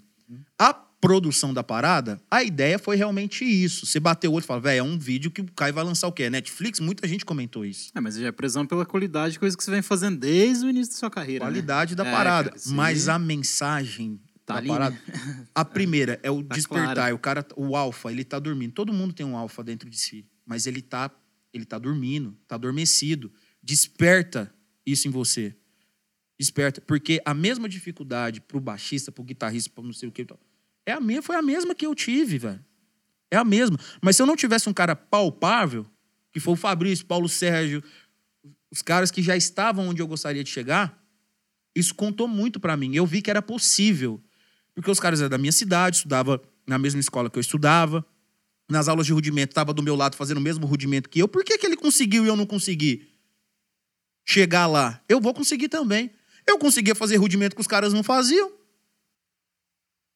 Por que, que eu não vou conseguir chegar no meu sonho? Então eu batalhei pra isso. E muito. Aí, foco, objetivo, determinação, resiliência. Tá difícil, tá complicado, mas não desiste não, irmão. Resiliência na parada. Ó, vai dando no meio até romper. Ah, mas não vai. Vai, vai, vai. Primeiro, coloca Deus na sua vida, velho. Em primeiro lugar. E o resto, trabalha firme. Seja honesto com você mesmo. E vai. Coisa vai acontecer. E, e esse lance, cara, de, de, é, principalmente depois da comunidade, assim, eu acompanho já você desde a época do, do Eduardo. E eu acredito que seja uma parada que deve ser pesado pra você de uma responsabilidade, eu acredito, assim. Porque uma galera, o nome Caio Caliel hoje, no meio dos bateras, se tornou uma marca mesmo, assim. A galera, tipo, acompanha não só sua tocada, mas esse lance do batera alfa tal, essa parada de você conduzir a galera de um caminho que você percorreu, tá ligado? Eu acredito que isso é um espelho, isso é, eu acredito que seja pesado como responsabilidade pra você. Porque eu acho que você, é, nesse lance você tem que ser não só um batera alfa, mas um alfa na vida, Cara, tá ligado? é uma responsabilidade muito grande. Eu até hoje não é média. É porque eu realmente não sei a dimensão do meu nome. A dimensão de como chega o meu nome para as pessoas. Sabe? Eu tenho um pouco disso quando eu tô na estrada. Porque cada cidade que eu passo, Tem sempre, gente- graças a Deus, sempre tem um cara na porta do hotel, mano, eu te acompanho, velho, eu sou muito seu fã. E eu nunca vi o cara na vida. Te acompanho desde a época tal, desde não sei o quê, desde Parará, desde Pororô. Isso pra mim é sempre uma surpresa. Me direciona muito. Me envaidece nada. Me orgulho, sim, mas não aquele orgulho de ostentar, de mitideza, de arrogância. Não. Eu me orgulho em, cara, eu tenho feito um trabalho bacana ao ponto de tocar as pessoas, fazer sentido, as pessoas se espelharem. Então eu me sinto muito orgulhoso de mim, porque eu tenho feito um negócio bacana. Sabe? É me pela- direciona é pela- total. O trabalho tá, tá num caminho certo. Sim, é pela, pela realização. né, É, cara? um que, um que Exatamente. falava muito é de palavra, você, né? cara, dessa, dessa, dessa caminhada. Eu toquei lá na Fátima também um tempo. Toquei lá uns dois anos e meio. E o Luquinha me falava muito, cara, de você. Tipo, Luquinha é um- Cara, foi um Nossa. dos, assim, ó... Um dos caras que mais teve paciência comigo, do jeito de conversar, assim. E ele falava muito, ele contava da época que você tocava no Hernando e Thiago, cara. O Luquinha era o guitarrista da banda. É, foi a- foi ali que eu conheci ele. E ele falava que, tipo, você era muito pequenininho, assim, mas já fazia tudo certinho e tal. E... Quantas e quantas vezes o Lucas dormiu na minha casa? A gente Sim, saía da aham. montana, não sei o quê. Às vezes, ele ia pra minha casa de bike, ele tinha uma Caloi 10, minha mãe dava o carro pra ele ir, pra gente tocar, pra, pra ela não ter que buscar, eu com a bateria. Ele ia e tal, acabava o show, botava minhas coisas no carro, Olha ele vinha dormir na minha casa, e no cara. outro dia, ele ia embora. Ele tinha uma Caloi 10 na época. Nossa, cara. Botava a Olha, guitarra nas costas.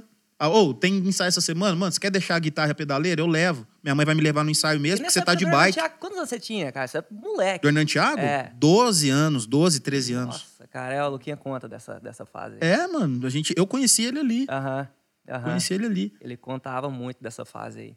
Então, cara, eu acho que essa parada do, do alfa, o hoje, tudo que vem acontecendo na minha vida hoje, é sim fruto das coisas que eu plantei lá atrás e eu tive essa noção. Não foi só o lado da grana. Eu preciso do dinheiro para sustentar minha família, não sou hipócrita. Preciso de dinheiro sim para sustentar minha família, preciso, mas é honestamente, é dentro da música, fazendo aquilo que eu sei, que eu realmente domino, falo com propriedade, porque são 24 anos estudando esse instrumento, mas é, é, o porquê não passar para frente, Sim. entendeu? Eu aprendi isso com o Daniel, eu aprendi isso com o Alexandre. Uhum. Eles estudaram e passaram para frente, tiveram alunos. O Aham. Alexandre dá aula até hoje, o Daniel dá aula até hoje. Sim. Por que não comigo? Por que não eu? Uhum. Eles me ensinaram isso, então eu passo para frente. Sim. Sacou? Eu-. Eu acho que é isso que fica.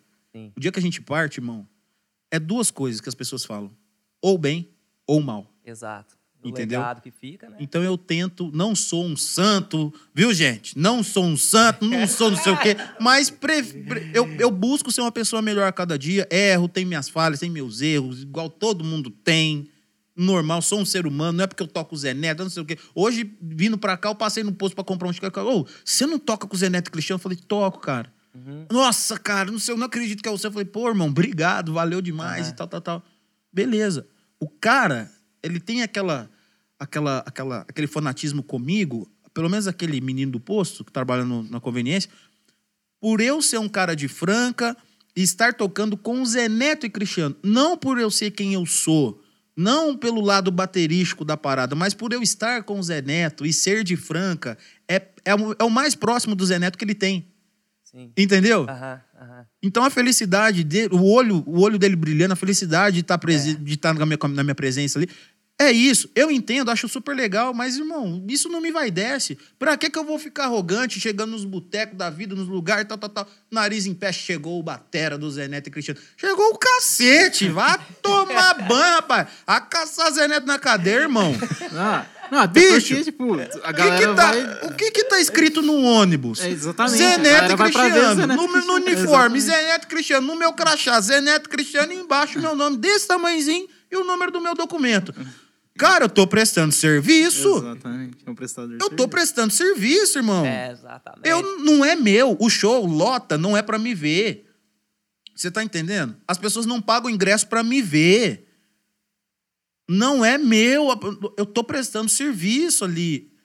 E é um mundo que, se o cara não tiver cabeça, se perde Se total. perde, se perde. Total. E o lance que você comentou ali, cara, o lance do network, né?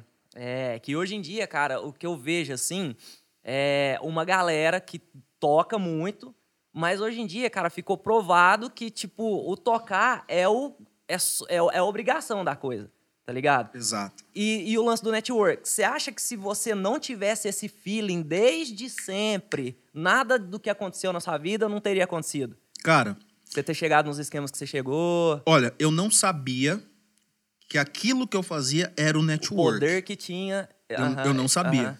Mas, primeiro, que a minha intenção não era de contato pra chegar em algum lugar. Sim. A minha intenção era de estar perto dos caras que eu tinha como. Tenho, tinha e tenho. E que hoje são amigos. Aham. Hoje são amigos. Hoje os caras me têm como. Pô, velho, é o Caio, toca, porra, o moleque toca bem, não sei o quê, tá com, gravou não sei o quê, tocou com não sei o quê. Eu, quando a gente se encontra, aí a história é antiga. Pô, eu lembro de você ir na passagem de som não sei o quê, chegava, me cutucava, aquele molequinho, não sei o quê. Eu ia tocar em Franca com, com o Bruno Marrone, na época era o Thiago Rosbach, e fulano de tal, não sei o quê. Os caras hoje me respeitam por isso. Uma vez eu vi um comentário, cara, até num vídeo seu, num batera que eu sou fã pra caramba, o Boi, que tocou no Tradição. O lá, tal. Anderson. E aí, cara, eu vi, eu lembro quando você, tipo, você tava chegando, assim, os primeiros shows no no- lá no Eduardo, e aí você postou um vídeo e eu vi que ele comentou, falei, vixe, cara, como que deve ser a cara? Porque, tipo, o Boi é referência pra vários batera, né, cara? Olha pra você ver o tanto que é louco a coisa. Grupo Tradição, lá atrás, gostava pra caramba, meu pai, Inventaram tudo. um jeito de tocar de to- sertanejo, Isso, né, isso. É. E aí, cara, meu pai gostava e tal, não sei o quê. Eu tava no Eduardo, panhei amizade com o Boi. Nossa, meu ídolo. Ele anunciou um pedal duplo que ele tava vendendo. Falei, sério, e tal, não sei o quê. Pô, eu tô em São Paulo, você quer pegar o pedal? Eu falei, você não quer vir no show? Vem no show, a gente se conhece pessoalmente, porque eu sou seu fã e te passo a grana e já pega o pedal. Ele Olha foi. Tava tocando em São Paulo, ele foi no show, não sei o que, assistiu o show. Quando acabou, ele, pelo amor de Deus. Não, boi, que que é isso, boi? Pelo amor de Deus, eu não toco nada. Que que é isso? Que que vocês arrumam? Que vocês- Falei, você tá doido? Velho, eu não tô acreditando que você assistiu o show hoje. E aí, amizade vai, amizade vem. A comunidade não era pra ter acontecido. Porque com o passar do tempo, não sei o que, tá uma amizade de anos, o Boi tinha me chamado pro curso dele. Ia ser eu, ele e o Flávio Nunes Carvalho. Aham. Mas como eu já tinha essa parada com o Fabrício, o Fabrício já tinha me convidado de novo e tal. Aí eu falei, boi, não vai rolar, cara. Eu já tinha um combinado lá, faz tempo que tá no papel e tal. E, e aí eu vim pra Franca e juntei com o Fabrício e rolou a comunidade. Mas era pra fazer o curso eu, o Boi e o Vlagis. Olha que louco, cara. Então, o fã ia ser sócio no Olha que negócio. louco, cara. Íamos ter um curso Aham. juntos. São coisas que a música faz Pois acontecer. é, então, no network, eu não sabia o que eu estava fazendo. E o intuito não era em si de ter contato para tentar uma indicação, alguma coisa, o quê. Não. rabeira, aham. Eu queria estar perto para aprender, para ver, porque eu tinha um sonho de um dia estar não no lugar do cara, mas de ter uma oportunidade de estar com um artista grande, porque era o meu sonho acompanhar um artista grande. Então eu queria estar perto, queria ver como é que era, como os caras se portavam. Aham. Quantas e quantas vezes estudando em casa, nas minhas aulas, eu que é o que eu falo muito na comunidade, aulas de prática com banda. Era eu no meu quarto, eu catava um disco, botava no som, botava o fone e eu tocava aquele disco inteiro. Botava até roupa preta. Me imaginava no palco. Colocava roupa preta. Putz, A força cara. que tem o negócio, né? Você já tava lá. Pois é. Roupa toda preta, fone e tal, montava minha bateria, não sei o quê. Eu montava a bateria, eu sujava minha mão, me suava, soava, ficava suadinho e tal. Nossa, tá gostosinho pra tocar com isso aqui, com esse disco. É isso aqui que eu preciso. Aí eu ia, tomava um banho, aí já começava a fantasia. Tomando um banho no banheiro de casa? Não, no hotel. Mão limpa. Não é cheio de graxa de montar parafuso, enroscar ferragem, não sei o quê. Não, Tava no show. mão limpinha, perfumadinho, beca, botava minha, pegava minha baqueteira, depois que eu trocava de roupa, deixava no meu quarto, pegava a baqueteira, porque batera chega só com a baqueteira no palco e tal. Aí eu ia pra minha sala, não sei o que, abria a sala, sentava na bateria, me aquecia, não sei o que, conversava sozinho, conversando com o baixista. Ô, e aí, aquilo lá? Ô, Márcio, não sei o que. Viajava dentro do meu quarto. Dava play no disco e acompanhava. disco todo, acabava a música. E aí você conheceu aplausos. esses caras, você Vinha até na minha ver ca- a parada. eu, eu ouvia os aplausos. Olha aí. eu cara. Ouvia os Eu tava, aplausos. tava mano. vivenciando tudo. E vai, não sei o que, e a demais, próxima velho. música e tal, e acabava. Quando acabava a última música do disco, aí to- eu tocava meio que alguma coisa livre e tal, fazia um solo. Pra, pra, pra, bam, rum. Todo final de show é assim. Aham. Acabava o show, toalhinha. Olha aí. Então, o show foi mar... Eu viajava. Olha que louco, cara. via- Quantas e quantas Mas vezes isso, eu pedia pra já minha é mãe me levar de na já chegar pronto, velho. É, eu tava pronto é. dali. O que, que eu tava fazendo? Eu tava modelando e me preparando Exatamente. É, pro que eu ia viver na frente. sim. Mesmo sem saber, Você eu já, queria você vir. já tava fazendo o seu sonho ficar mais palpável ainda. Falou, não, Exato. Então, quando eu caí num Juan Rafael, num Hernani vou Thiago, tá eu meio que preparado. já tava ligado É, da parada. Sim. aham, Não era tão distante pra mim, Sim. entendeu? Aham. Então, são coisas que, pô, velho, que viagem. O que, que esse cara tá falando? Não, cara. Não é uma viagem. isso aí, cara. eu acho- Tenta fazer pra Isso- você ver. Isso aí eu acho que é até um ponto legal, porque essa questão de você vivenciar tudo isso já na sua cabeça, já ter isso tudo muito bem definido ali, é, no- até evita de você deslumbrar demais também, né? Ficar me- Evita. É, porque você fala, não, aquilo ali já Evita. não é tão anormal assim. pra você. Exatamente. Aí seu exatamente. foco sempre vai estar ali. Tem as surpresas do primeiro show grande, não sei o que Exato, sim. Tem. Mas Frio na já dá barriga. uma- Frio na barriga tem até hoje. E o dia que não tiver mais, eu acho que eu posso catar É chuteira porque e, já não tá. e abandonar. É. Entendeu? mas- Frio na mas- barriga tem até hoje. Mas Pô, velho, mas muita tantos coisa, anos com artista grande, não sei o quê. É, velho, frio na barriga, é emoção. Enquanto, não- enquanto tiver isso aceso em mim, Isso é a vontade, tudo né, cara? É certo. o prazer, né, de estar tocando. Cara, e- Exatamente. E, eu fico imaginando você chegando em outra cidade pra trampar, tipo, porque nesse esquema grande, cara, é uma panela da porra, né, cara? Porque é uma galera querendo entrar, é uma galera que os caras que já trampam ali conhece, que às vezes quer Sim, arrastar sim. pro esquema, e aí você, chega você de uma cidade do interior e tal. Uhum. E, e eu imagino a pressão, cara. De, tipo, acho que até por isso que às vezes na sua cabeça você já tinha que chegar com os dois pés mesmo, do jeito que você chegou nos trampos, tudo que você passou e tal. Então, olha só pra você ver. Essa questão da panela, os negócios tudo. Se eu não tivesse feito coisas que eu fiz lá atrás, quando eu me deparei com essa panela, opa, tudo muito novo, verde, verde, Voltava. verde, verde, você é, cai. É, é, A panela, ela vem e pum. É igual um É. leão, bocanha mesmo. é. Tudo que eu fiz lá atrás, mais uma vez sem querer, eu já est... o que leva o músico a ser um alfa, que- desculpa, o que leva o músico a chegar num trabalho grande é ele já ser um alfa antes de estar num trabalho grande. Esse alfa tem que ser trabalhado no, no trajeto. Exatamente. Não que quando ele chega num quando ele chegar num trabalho grande, aí que ele vai despertar esse alfa dentro dele. Não, pelo contrário. O que vai levar ele a esse trabalho grande é ele já ser um alfa. Sim. Entendeu? Então a parada é- é essa. Tudo que eu fiz lá atrás, eu não sabia de alfa, não sabia de nada, network. Mas tudo que eu fiz já foi me preparando. Sim. Porque a dimensão é muito diferente, né, cara? de Totalmente. tocar. Cara, é você imagina. diferente. Imagina todo dia você tá num estado, numa cidade diferente. É, é gostoso pra caramba. Lógico que é, você descer do busão com aquela cara de morto, de sono. Mas ali, o uniforme e tal. O trabalho que você tá grande, estourado. Zé Neto é número um, irmão. Zé Neto é número um. É o auge do auge, né? É, Lógico, pô. lógico, é. Chega, desce do busão, mochila nas costas, com a jaqueta, escrito Zé Neto, uniforme, cara de sono, e já um corredor. É gente de cá e gente de cá, só o corredor do, pra você entrar no hotel. Ai, ai, ai, tira foto, ai, moça, ai, não sei o quê. Aham. E os batendo, ô Caio, ô Caio, ô Caio, chamando pelo nome. Aí já o pessoal, uai, mas quem que é esse? Que os caras, os caras chamando pelo nome? Poxa, quem que é esse? Aí já, nossa, Caio, tira uma foto comigo. Nunca me viu, vou ver, porque o cara acabou de me gritar ali. Quer tirar uma foto? Vamos lá, bem, tá boa, ó, beleza. É. Bota um Como é tá chicletinho na meninos? boca. Já pergunta os meninos. Então, como é que tá os meninos? Tá tudo bacana? Opa, tá tudo certo. Já todo sabe mundo- tudo? Opa, com a graça de Deus, um balaio santo, tá todo mundo bem em casa. Maravilha. E é isso. É gostoso? É gostoso. Acabou o show, aquela correria, não sei, ou volta pro hotel, ó, sai da tal hora, aeroporto. aí Cara, você chega no aeroporto, você encontra com a banda tal. E aí, velho, quanto tempo, não sei o quê. Vocês estão indo pra onde? Bicho, estamos indo pro, festival tal, tal, tal. E eu sei, bicho, estamos indo pra Salvador. Tem festival de verão lá hoje e tal, e não sei o quê. Aí você chega no hotel, tá as bandas todas. Aí você chega no festival de verão pra tocar, tá fulano tocando. e não sei o que, até que vira o palco, aí a gente troca uma ideia, mata a saudade, porque aonde a gente se encontra, música se encontra, é nos É, shows, no, cara. no backstage. É, backstage. É, é. É gostoso, é bom pra caramba isso daí. Quem lembro não quer viver aqui, isso? Que cara. músico não quer viver isso, cara? Só que. É o sonho. Mas o que, que você tá fazendo pra chegar nessa chegar parada? lá, É. Aí vem a pandemia abençoada. Muita, é. eu, eu entendo o lado financeiro da parada. Por quê? O músico que tem o sonho de chegar, na maioria das vezes, ele se divide em dois trabalhos.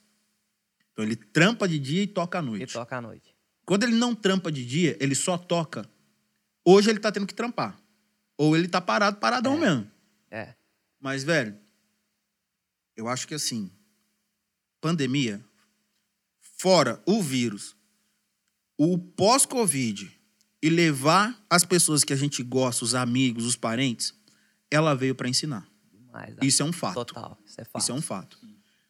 Então, assim, algo que eu tento mostrar para as pessoas, para os alunos, é que, irmão, você precisa priorizar. Priorizar o que você quer. Você tem um sonho de viver da música, e isso não é só para os bateras. Qualquer músico. É o seu sonho, é o que você realmente quer. Porque se não for, tá tudo certo. Vai em busca do que você quer, É. cara. Vai em busca disso. Mas se é o que você quer, para, prioriza a parada. Vai em busca disso. Você priorizar é realmente cair para dentro dos estudos. É você deixar de comer uma pizza, tomar uma cerveja no final de semana. Deu 80, deu 100 conto ali numa saidinha que você gasta. 100 conto é a mensalidade por mês de um curso que você paga. Exatamente. é. Você tá entendendo? E eu não tô falando isso porque eu tenho um curso. E se os bateras que estiver ouvindo, irmão, você não precisa estudar comigo. Vai estudar com fulano, com Bertano. Vai estudar Estude, com um né? cara que você se identifique. Mas estuda essa porra, velho. Ah, mas não é o que eu quero, não sei o quê. Então tá tudo certo. Mas não vem com esse papo de que, nossa, ah, mas eu queria, é meu sonho, eu não consigo, não sei. Para com esse mimimi do caralho. Aí eu, eu falei que eu ia botar o dedo na ferida. Cadê o Moreno? Cadê o menino que gosta do dedo na ferida aqui, que fala Cadê? porra? É, Eu falei, bicho, para com esse mimimi da parada. Você tá entendendo? Porque senão, velho, não vai adiantar nada você ficar, você ficar xingando, jogando pro universo. Ah, mas não acontece nada comigo, eu não tenho a sorte. Ah, fulano lá teve sorte. Ah, não sei o que, teve sorte. Vixe, esse aí foi sortudo mesmo. Tratado. Sorte, irmão. Eu vou te falar o que é sorte. Forte é você catar um bilhete da Mega Sena e você jogar um negócio lá e não- acertar. acertar Isso é que é É, sorte, isso porque é os bonzão que já tem, tudo tá ganhando. É. É tudo compilado o negócio ali, não sei o que, tal, tal. Eles. Se você é um cara. Bicho, se um moleque da Santa Cruz ganhar na Mega, eu vou falar, aí sim. Aí- Aí, eu vou aí, jogar. é, é. Eu nunca vi um da Santa Cruz ganhar na Mega, Ah, porra. não ganha, não ganha. Ah, não tá ganha, de brincadeira? Não ganha, não. Irmão, sorte. Sorte o cacete, velho. Não, cara. Sorte o cacete, que teve que ralar pra caramba. Então não vem com esse papo. Então, se é o que você quer, prioriza. Sim. Prioriza. Quantas e quantas vezes a molecada me chamava pra ir pra shopping? Uma ou outra que eu ia. Na época, o auge era jogar Counter-Strike 1.5 ainda. Lan House, na Station, no, no Mário Roberto, no Corujão, os caras. Quantas e quantas vezes eu não fui com a turma da escola, louco pra ir? Pô, era mensalidade no Alex pra pagar. Era uma baqueta que eu queria, que a minha já tava acabando. Era um prato novo que eu tava doido. Eu priorizei meus estudos, não só o investimento, mas o meu tempo. Eu priorizei a parada, velho. Sim. Então para de mimimi, velho. Para com essa porra. Ah, eu fico de saco cheio quando vem os mimizentos que não sei o quê. Vixe, fulano teve sorte. Teve sorte o caralho, Não, irmão. Não existe, não. Teve sorte o Não caralho. existe, Não teve nada de sorte, não. É muita batalha, é muita luta. É network, é investimento em conhecimento. Aí você quer falar pra mim que é sorte? Então beleza. Se eu passar, batera, se eu passar mal hoje e eu não conseguir fazer o show do Zé Neto, você tá pronto pra fazer? Eu não. Tem a partitura do show. Você vai fazer? Você vai chegar e vai tocar? Não, eu não. Pô, então você não tem a sorte de sorte? ler partitura. Ah, vá pra... Toma um negócio. É, Ah, porque é só, é só justificativa, velho. Que o cara que não quer pagar o preço, ele. Isso aí é mimimi, velho. É é, mimimi. sorte, é. é. Porque o que mais tem, velho, aí é cara que fala que tem vontade, que tem um sonho, mas na hora de pagar o preço, o cara já dá um passo pra trás. Aí você não tem sonho porra nenhuma, velho. Aí você separa os homens dos É, meninos, Esse aí velho. não é sonho, é só, Essa é a só real. encanação sua. Porque se Aí você é tem real. um sonho de verdade, você vai pagar o preço. Pô, Caio, mas você tá falando um negócio que tá sendo muito duro, muito rígido. Não. Eu tô abrindo seu olho, velho. Você, eu tô abrindo seu olho, viu? Abrindo seu olho. Acorda pra vida. Você vai ficar até quando do jeito que você tá, irmão? Você vai ficar até quando? Ah, não, mas tá bom pra mim, então tá tudo certo. Pum, E- você nem tem que perguntar nem falar nada. Ó, passa pra frente o podcast. Daqui a pouco nós vai falar mesmo de um, pô, tá, mulherzado na estrada, bagaço, porra, não sei o quê, Velho, tá, tá, tá, tá, tá, tá. Bicho, rolo, pato. menino espalhado. Beleza, não, graças a Deus. Tá tudo certo. Rolo, já aprontei muito lá atrás. Tô casado há 10 anos, tô tranquilo, tô bacana, tá tudo certo. Mas já tive, já tive. Eu não sou hipócrita, falo mesmo, tá tudo. É isso aí mesmo, É velho. isso mesmo. Passa pra frente então, mas irmão, pra você que tem esse sonho e fica de mimimi, então acorda. É, O recado tá dado. Se a carapuça serviu, que bom. É isso, velho. Tem que falar. É A comunidade tá aí, o curso do fulano, do ciclano, de não sei quem tá aí. Não só pros bateras, pra baixista, pra guitarrista, pra cantor, pra todo mundo que tem um sonho dessa parada. Vai em busca. É possível? Bicho, E, e lembrando eu vou falar que não? que a pandemia não vai durar a vida inteira, né, cara? Não, Essa já tá- daqui a pouco tá aí, ó. E eu pouco tá acredito num cenário cheio de oportunidade. Aí entra, Tá ligado? aí entra um outro, um outro negócio que eu falo muito na comunidade. Entendo que tá difícil agora o financeiro, Sim. beleza. Mas quem pode estudar e não estuda pelo mimimi, irmão, você tá perdendo tempo. Porque é o seguinte: quando tudo voltar, o mercado vai girar. Aí os cavalos Hum. vai passar selado. Muito músico de banda grande que só tinha isso aqui, ó, o cavalo de carroça, Aham. só sabe tocar com artista, não consegue gravar, não consegue dar aula, não tem um curso, não tem um nada. O cara se projetou pra tocar Se com artista, engessou, ele se engessou naquilo ali, abraçou com unhas e dentes, ficou naquilo. Hoje ele tá trabalhando com outra coisa. E outra, os artistas dispensaram todo mundo. Sim. Eu estou baterista do Zé Neto e Cristiano. Eu não sou baterista do Zé Neto e Cristiano. Aham. Tá ligado? Uhum. E é assim com todos. Ainda Tem mais as lives, esquema nacional, né, Tem as cara? lives, chama a gente, tá tudo certo. Mas os artistas mandou todo mundo embora. Uhum. Que artista que tá segurando música há dois anos? Não tem não um. Tem. tem. Não tem um. Não tem. Pequeno, médio, grande, não tem um. É onde Quando os caras abrem a passar- a cabeça e vai ter muito cara grande que vai querer outro rumo Mano, também, teve né? música que o cara entrou num trampo, tá ganhando ali uns dois, três contos por mês. Fala o quê, velho? Voltar pra estrada?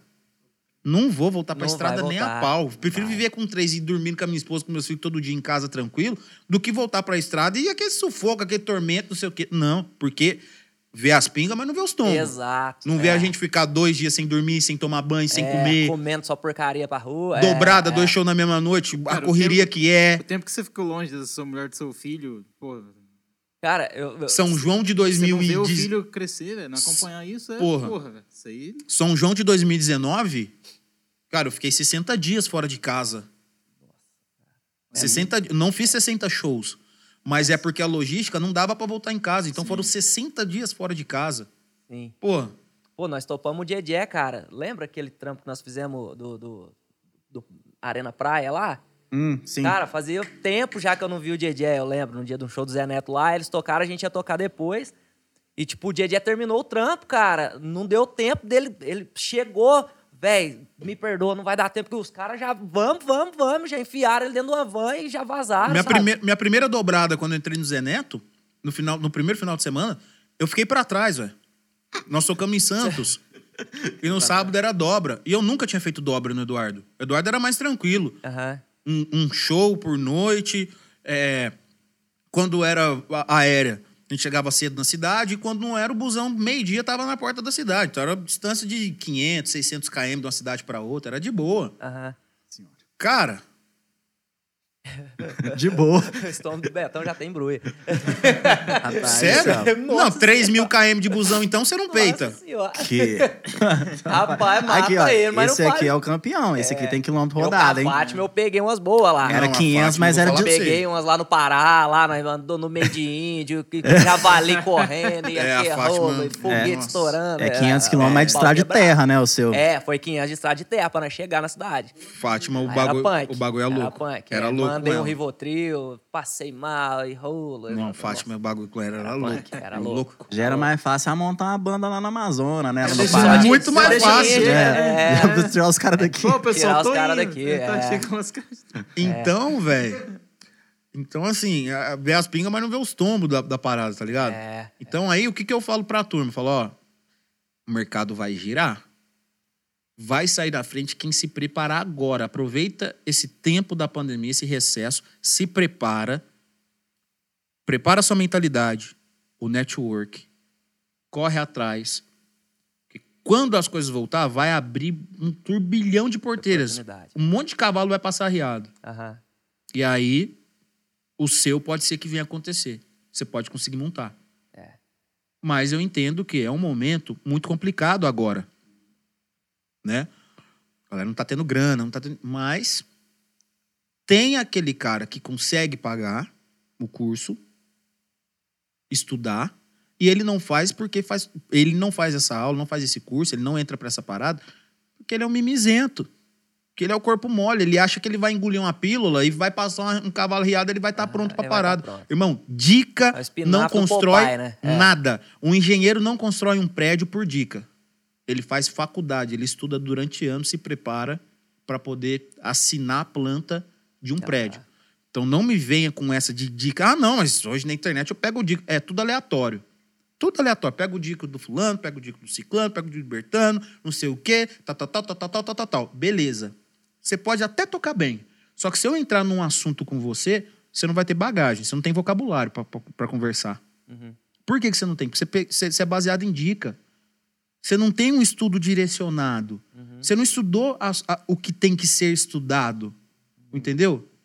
Mais vale estar com um professor bom, de qualidade, que eu me identifique, né? E estudar com ele, do que pegar dicas aleatórias. Não, é, é. Porque aquela dica ali é um produto pronto. Eu não sei o que foi a base para aquela dica ser construída. É só uma dica, é só um negocinho. É uma migalha. E aí, onde usar? Onde aplicar? Aí o cara se vê perdido. Ô, velho, mas eu vejo tanta coisa na internet e tal. Na hora que você vai aplicar, aí o cara sai fazendo merda por aí. Sai, sai num boteco tocando... Porque hoje tudo é gospel shops, né? Exato. Tudo é gospel shops. O cara sai metendo nota até na sombra, num boteco. Principalmente se entra um outro batera, porque aí vem aquela mentalidade, parecendo um caroço, parecendo um grão de arroz, um, um- grão de, de feijão. Aí entrou outro batera, vixe, prendi essa frase nova aqui do fulano de tal no YouTube. Vou nossa, vou pôr ela agora. Aham. Todas as músicas. Aí entra o cara, nossa, ah, e fica a rixa. Nossa, ele pegou aquela frase, nossa, não acredito que ele já tá tirando. Ai, meu Deus do céu, ele já tem aquela frase na mão. Não, vou ver se eu faço aquela outra. Aí fica aquela bosta no boteco. Irmão, não é porque você tá tocando num bar que você não deve se preocupar com a música. Sim. Não é porque você tá tocando num esquema menor que você não deve se preocupar. Respeite o seu instrumento, respeite a música, respeite os seus, os seus ouvintes, quem tá ali curtindo o som. Respeito, cara. Respeito. Na maioria das vezes, você não tem esse respeito com nada, nem com você mesmo. Você tá preocupado em fazer com que o outro te olhe, você tá com- preocupado em mostrar a sua dica que você aprendeu naquela semana no YouTube.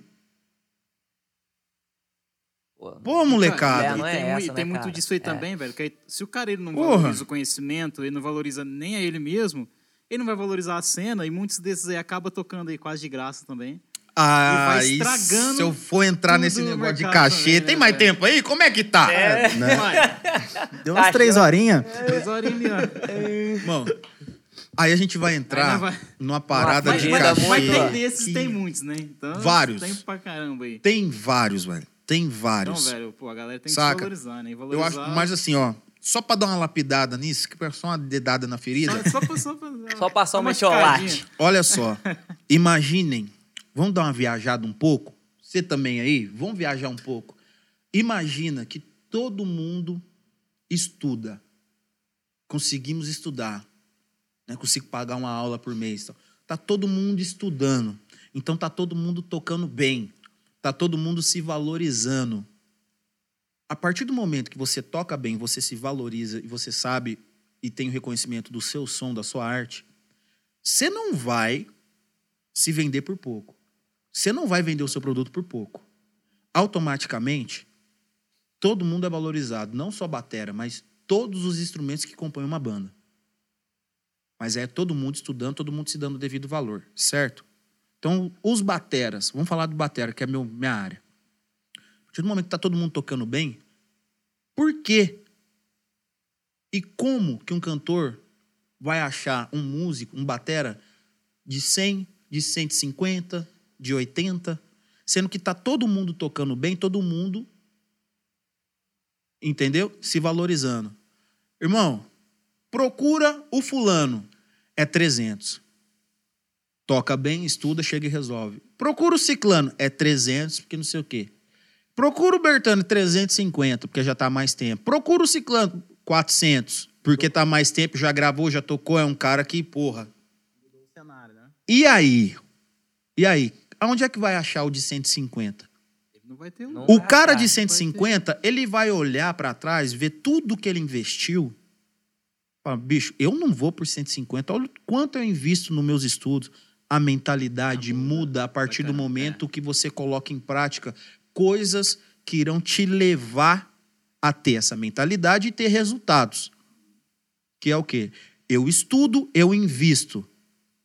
E para quem não tem essa noção de investir, eu vou ter essa despesa. Mas eu estudando e tocando bem, eu vou poder cobrar um cachê legal. Vou cobrir minha despesa. Você vai cobrir seu investimento, cara. E aí o lance da mentalidade alfa, eu acho que também chega aí, né? Do lance, tipo, ah, não é porque você não tá fazendo nada que você tem que se vender por qualquer preço. Tipo, ah, eu tô Exatamente. parado tal dia, eu vou lá só pra. É, não, eu acho que a Exatamente. parada- Então É. o cenário muda. O Sim. cenário muda. Sim. Não vão achar mais músicos por ter que 100, pagar. 150 pra peitar 3 horas e meia, 4 horas de bar, velho. Bicho, é 300. Todo mundo falando a mesma língua. Por quê? Porque tá todo mundo investindo em conhecimento. O cara não vai. Aí, mentalidade, tudo. Você tá entendendo? É uma viagem. Seria ótimo se fosse assim. E o porquê que não é? Porque o cara, ele vai, quer tocar bateria, ele aprende a fazer uma rocha, uma bachata, uma vaneira, duas, três frases no máximo de gospel shops e fala que toca batera. Tá pronto. Sou músico, Aham. sou músico. Enche a baqueteira dele de, de, de baqueta, não vou entrar no, no- em marcas, não vou entrar em nada. Pega um prato, um prato X, um prato tal, e quando racha ele mantém, bota uma caixa de braço do debaixo do braço e vai lá, toca e fala que é músico, não sei o quê. Tá tudo certo, todo mundo tem que defender o seu pão. Mas poderia ser diferente? Poderia sim. E por que que não é? Porque você que se coloca nesse papel tem uma grande parcela de culpa disso. Pô, velho, mas eu não nasci em berço de ouro, não estudei não sei o que, não sei o que lá, tá, tá, tá. Beleza, velho. Beleza. Mas você não trabalha e toca à noite? Eu trabalho e toco à noite. Por que, que você não pode tirar 50 reais por mês e investir nos seus estudos? Ah, mas eu não tenho tempo. Em 24 horas do dia, você não tem um tempo para estudar? É. Ainda mais hoje com essa facilidade, velho. Aí não é o precisa lance da ir na escola prioridade, pra né, cara? Qual que é a É, desculpa? É. Qual, que é a, prioridade? desculpa? Pô, Caio, mas eu ganho 1.500 conto, tenho que sustentar eu, minha esposa e meu filho. Beleza, irmão. Tá tudo certo. Só que se eu te pegar num espetinho, fazendo um churrasco, um negócio, bicho, eu quero te Tomando bater tanto. Eu quero É. catar o mesmo Cabo Jorge que enfiaram no meu rabo lá atrás, que eu me fudi pra caralho. E eu quero dar nas suas costas, velho. Eu- mas eu quero dar nas suas costas. Porque, pô, velho, não tem desculpa mais, É tá tudo tão né, fácil. cara? É. É você, você não simplesmente você não tá priorizando o seu sonho, os seus estudos e você não tá enxergando, talvez por não ter algo palpável, de que é possível sim você mudar a vida da sua família através da música, através do seu sonho. Eu não nasci em berço de ouro. Eu não sou filho de pais ricos. Nada disso. A casa do meu- dos meus pais que você conhece é fruto de muito prego batido em madeira, é fruto de muita saia costurada e de muito ponto dado lá na Santa Casa. Eu estudei 17 anos porque é muito fruto de cola infórmica e pregando e construindo móveis. Eu- é isso, irmão. É isso. Entendeu? Mas eu priorizei meus estudos. Eu deixei de comprar meu tênis de marca, eu deixei de sair com meus amigos, eu priorizei não só o investimento dos meus pais em mim, mas o meu tempo. O dia tem 24 horas, não é possível que a uma da manhã, depois que sua esposa e seu filho dormem, você não pode pegar e assistir uma aula de 20 minutos do seu curso, não do seu horário de almoço, você não pode pegar uma borracha, uma baqueta e estudar a porra daquela aula que você assistiu na noite anterior. Não, não é possível. Não é possível. E, e Entendeu? hoje em dia, com Então, tanta você não prioriza. né, Sim. cara? Com- tipo, hoje em dia tem o lance do online, até o lance da, da comunidade e tal. Antes, cara, a galera não tinha um celular pra se informar. Não tinha. Era, era, ou você ia pra uma sala de aula mesmo e voltava com a papelada tudo na mão. Era o e- presencial. É. Era o em presencial. dia você tá lá, ah, tá frio, eu vou fechar tudo a porta aqui, vou. Vou cara, estudar, é, né? exatamente. Então hoje o cara, velho, ele é, é- é dica. Ele É. vive de dica, ele é um batera de, de dica. É. E vira um Frankenstein, né? De tudo. Nunca vai ter identidade, nunca vai ser. Come- ele se eu pegar tocando. um assunto aqui, se eu, bicho, é tão vasto o negócio que se eu pegar um rudimento, um, um único, que tem um leque de possibilidades infinito da parada, o cara, ele se limita. Ele se limita. Se ele souber o rudimento, ele entra no assunto. Uma segunda, terceira opção que eu der, ele para. Por que, que ele para? Porque ele não tem vocabulário, ele não estudou aquilo, ele não se aprofundou naquela parada. Entendeu? Ah, mas você é o sabidão, você, sabe tudo. Não. Até onde eu estudei, eu domino. Então, o que eu falo com propriedade, eu defendo. Entendeu? Eu defendo. Ninguém, ninguém sabe tudo, ninguém precisa saber tudo. Mas a gente precisa estudar para chegar em algum lugar. Isso é fato. É, Eu não cheguei no Zé Neto mas- por dica e por sorte. Sim, é. Eu não cheguei lá por, por, esse- por esses dois fatores. Muito Entendeu? tempo dedicando, né? É, cara. É. Dedicando e pagando preço, né? Exatamente. Sim, Pagando foi preço muita em renúncia durante esse tempo também, né, Porra. cara? Igual Você falou, pô, tô- ficar longe da família, igual a questão que você falou do seu pai também, que foi muito corrido e tal. Demais. Velho, é muita coisa que você vai deixando ao longo do caminho aí, você tem que abrir mão pra, E pra existe, alcançar seu objetivo. e né? existe também aquele cara da história do passarinho. Aqui tá bom. Já ouviu essa história? Do aqui tá bom? Não.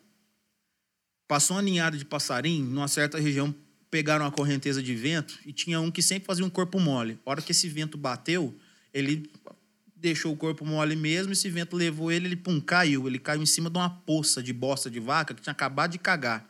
Então tava quentinho, ele caiu e ficou. A galera, pum, vazou. Foi voar na primavera, acasalou todo mundo, as andorinhas com, com, com os andorinhos, e aquele vácuo-vácuo, o pessoal des- descarregando Danone lá dentro, e sem meião, o pau quebrou. Andorinha E vai pra lá e a andorinha voando, e as andorinhas voltaram. E quando as andorinhas voltaram, passaram por aquele mesmo ponto da tempestade. Desceu. Aí eles deram falta. Ô, e fulano, que faz tempo que eu não vi, não pegou ninguém na, durante aqui o, o rolê e tal, ele ficou pra trás e ficou naquilo lá. Uai, velho, faz tempo mesmo que nós não vimos. Uai, Mas peraí, na volta pra casa. Uai, mas não é ele lá embaixo? É. Uai, vamos descer lá comigo pra ver quem tá arrumando? Ô, galera, vai na frente aí que nós chega em casa. Desceu. Vum. Oi, fulano, bom, bom, quanto tempo? Uai, tudo certo, quanto tempo? Por onde vocês andaram? Vixe, nós voou, pegou os bagaços, comemos todo mundo, pau quebrou, não sei o quê. Vixe, eu tô com 15 filhos, tô parecendo uns fulano, uns amigos nossos da Franca aí, não sei o quê. Tô com 15 filhos. Ué, mas cadê os meninos? Vixe, tá indo com a mãe dela. Tá indo, o pessoal tá indo embora. E você? Ah, velho, você lembra daquela rajada de vento e tal? Então, o vento bateu, eu meio que deu uma desequilibrada no negócio, caí aqui, tava quentinho, cara. E fiquei por aqui mesmo. Não, tava tão bom, tava tão bom. Sério, é, sério, velho. É. Vixe, nós, e eu sei, ah, voamos, não sei o que, tá, tá, tá, tá, tá. tá. Ô, e aí, vamos embora? Nós te ajuda a sair daqui. Ah, não, velho. Vai vocês, aqui tá bom. Prefiro continuar na merda. Preferiu continuar na Na merda. merda. E aqui tá bom. Tá ligado? Ah, não. Então, meu velho, tudo de bom e de ruim que acontece com você é responsabilidade Escolha sua. sua. Exatamente. Sua. Não tem dessa, não. Ah, mas que fulano. Não, irmão. Ah, mas fulano fala mal de mim. Fala porque você deu motivo. Responsabilidade sua. Ah, mas as coisas não acontecem comigo porque... Por quê? Você teve alguma atitude diferente? Você teve atitude para mudar isso? Para as coisas passarem a acontecer para você? Não tive. Para você obter os resultados que você quer, tem atitudes que você ainda não teve. Isso é um fato. Ah, mas que não sei o que, eu não tenho a sorte. Sorte realmente você não vai ter, irmão. Sorte realmente você não vai ter. Você vai ter que estudar pra caramba, você vai ter que ralar pra caramba pra alguma coisa vir a acontecer na sua vida. Ah, mas não sei o que. Para que ah, que não, não sei o que. Para de dar desculpa, carai. Para que esse negócio de desculpinha. O mesmo sol que nasce pra você, nasce pra mim. Nasce pro outro, nasce, nasce pra todo mundo, o mesmo sol. Nasce até pro, pro cara que tá preso lá. Nasce quadrado? Nasce quadrado, mas nasce, o Nasce. mesmo sol. Ia estar lá porque. Ele tá lá é, porque ele responsabilidade dele. responsabilidade Exatamente. dele. Tá entendendo? É, é então tudo- não é vem fruto com essa, faz, não vem com Sim. esse papo não. Eu falei que eu ia meter o dedo na ferida. mas tá então eu tô eu falo mesmo. Ah, mas não sei o quê, irmão, você é de Franca, ficou nervosinho, não sei o quê. Tem problema não, o problema é seu. Fica com o seu nervosismo aí, se me ver na rua, também não tem problema não. Mas saiba de uma coisa, vou continuar falando isso na sua cara. É problema seu sim, responsabilidade sua sim. Toma atitude, cria vergonha na sua cara. Porra. Tá entendendo, bicho? Boa. É isso aí. É, eu penso nisso. É, e ó, nem só de berebe, ô moçada bacana. Vive Caio Caliel, viu? Nem só de. Ninguém sabe que os perrengues que eu passo dentro de casa é familiar hospitalizado, não sei o quê, passando mal. É, ah, bicho, é, é, é, é, não tô bem hoje, mas eu tenho que ir pro estúdio pra gravar. E eu, e eu, fora os meus problemas, e eu, eu interno comigo, quando eu olho pro meu espelho, falo, e aí, velho? Ou você acha que eu não olho pro espelho e falo, e aí, seu bosta? É isso mesmo? É isso aí? Tá bom pra você? Eu não sei o quê? Porque eu também tenho minhas falhas. Eu não sou perfeito. Também tenho minhas falhas. Então, eu olho no espelho e eu. E é aí que vem minha grande luta. Eu lutar comigo mesmo. Entendeu? Então tem esses momentos sim, eu olhar e me deparar. Então tem, também tenho meus problemas. Tanto dentro da minha casa quanto os meus pessoais, eu comigo, as minhas limitações, as Uma coisa coisas, que é só a gente conhece, as né, cara? minhas tormentas. Tem coisa que é a gente, é, velho. só a gente que conhece. é. É eu comigo mesmo, é você com você mesmo, é você com você mesmo, é você com você mesmo. É os meninos aqui, é você também aí. É isso, velho. É isso, não adianta, irmão. Não adianta correr, não, velho. O bagulho é louco. E nem só de berê. Ô, moçada, bom dia, bacana. E aí, como é que vocês estão? Berê, ah, berê. Ah, nem só disso vive Caio Caliel, não. Ó, com a Sabesp, oh, Chico o Correia chega lá, o cartão da Sabesp desse tamanho. E aí? Ó, falando isso, os clipezinhos tá ficando bom lá, viu? Ser vestido de. Nossa, é verdade. A Tereza, é, é, é. Tem, tem nome. O que, o que é isso daí? Cara, tanto tempo estudando, você vai percebendo as coisas, né? Antigamente era uma parada mais engessada. Falei, cara, tem que ser um negócio diferente. Não posso ser engessado desse jeito. Quantos e quantos brothers que estudavam batera, que eu via que abandonavam o negócio por ser engessado. Ah, velho, é difícil. Ah, é assim, assado. Falei, bicho, eu preciso trazer um negócio pra ser diferente. Uma comédia, uma zoeira. Eu já sou muito dado com as coisas, já tenho esse meu jeito mesmo. Sempre tive. Usar isso. Fazer por que não trazer isso pra música, pra bateria? É Eu- uma energia diferente. E você contagia. Eu, depois que veio, que eu comecei com esse negócio da comunidade, não sei o quê, o berebe e tal, tal, tal, tal, tal, tal, tal. O tanto de direct que eu recebo, tanto de mensagem que eu recebo. Bicho, esses dias eu postei um, um, um, um, um story- um vídeo que eu recebi, o cara parou, um cara de rua. Vem cá, ô malaca! Que, que é o malaca? Malaca é o professor doidão. Falei, e aí, mano? E aí, não sei o quê? O professor chama de malaca. Ô, seu malacabado, seu malacaiada. E aí, ô malaca? E eu fiz esse vídeo do professor doidão, o cara pegou essa minha ideia, chamou o morador de rua. Ô, malaca, vem cá, fala aqui. Berebe, não sei o quê, tal, tal, tal. Acho que eles devem ter conversado antes. E o cara da rua...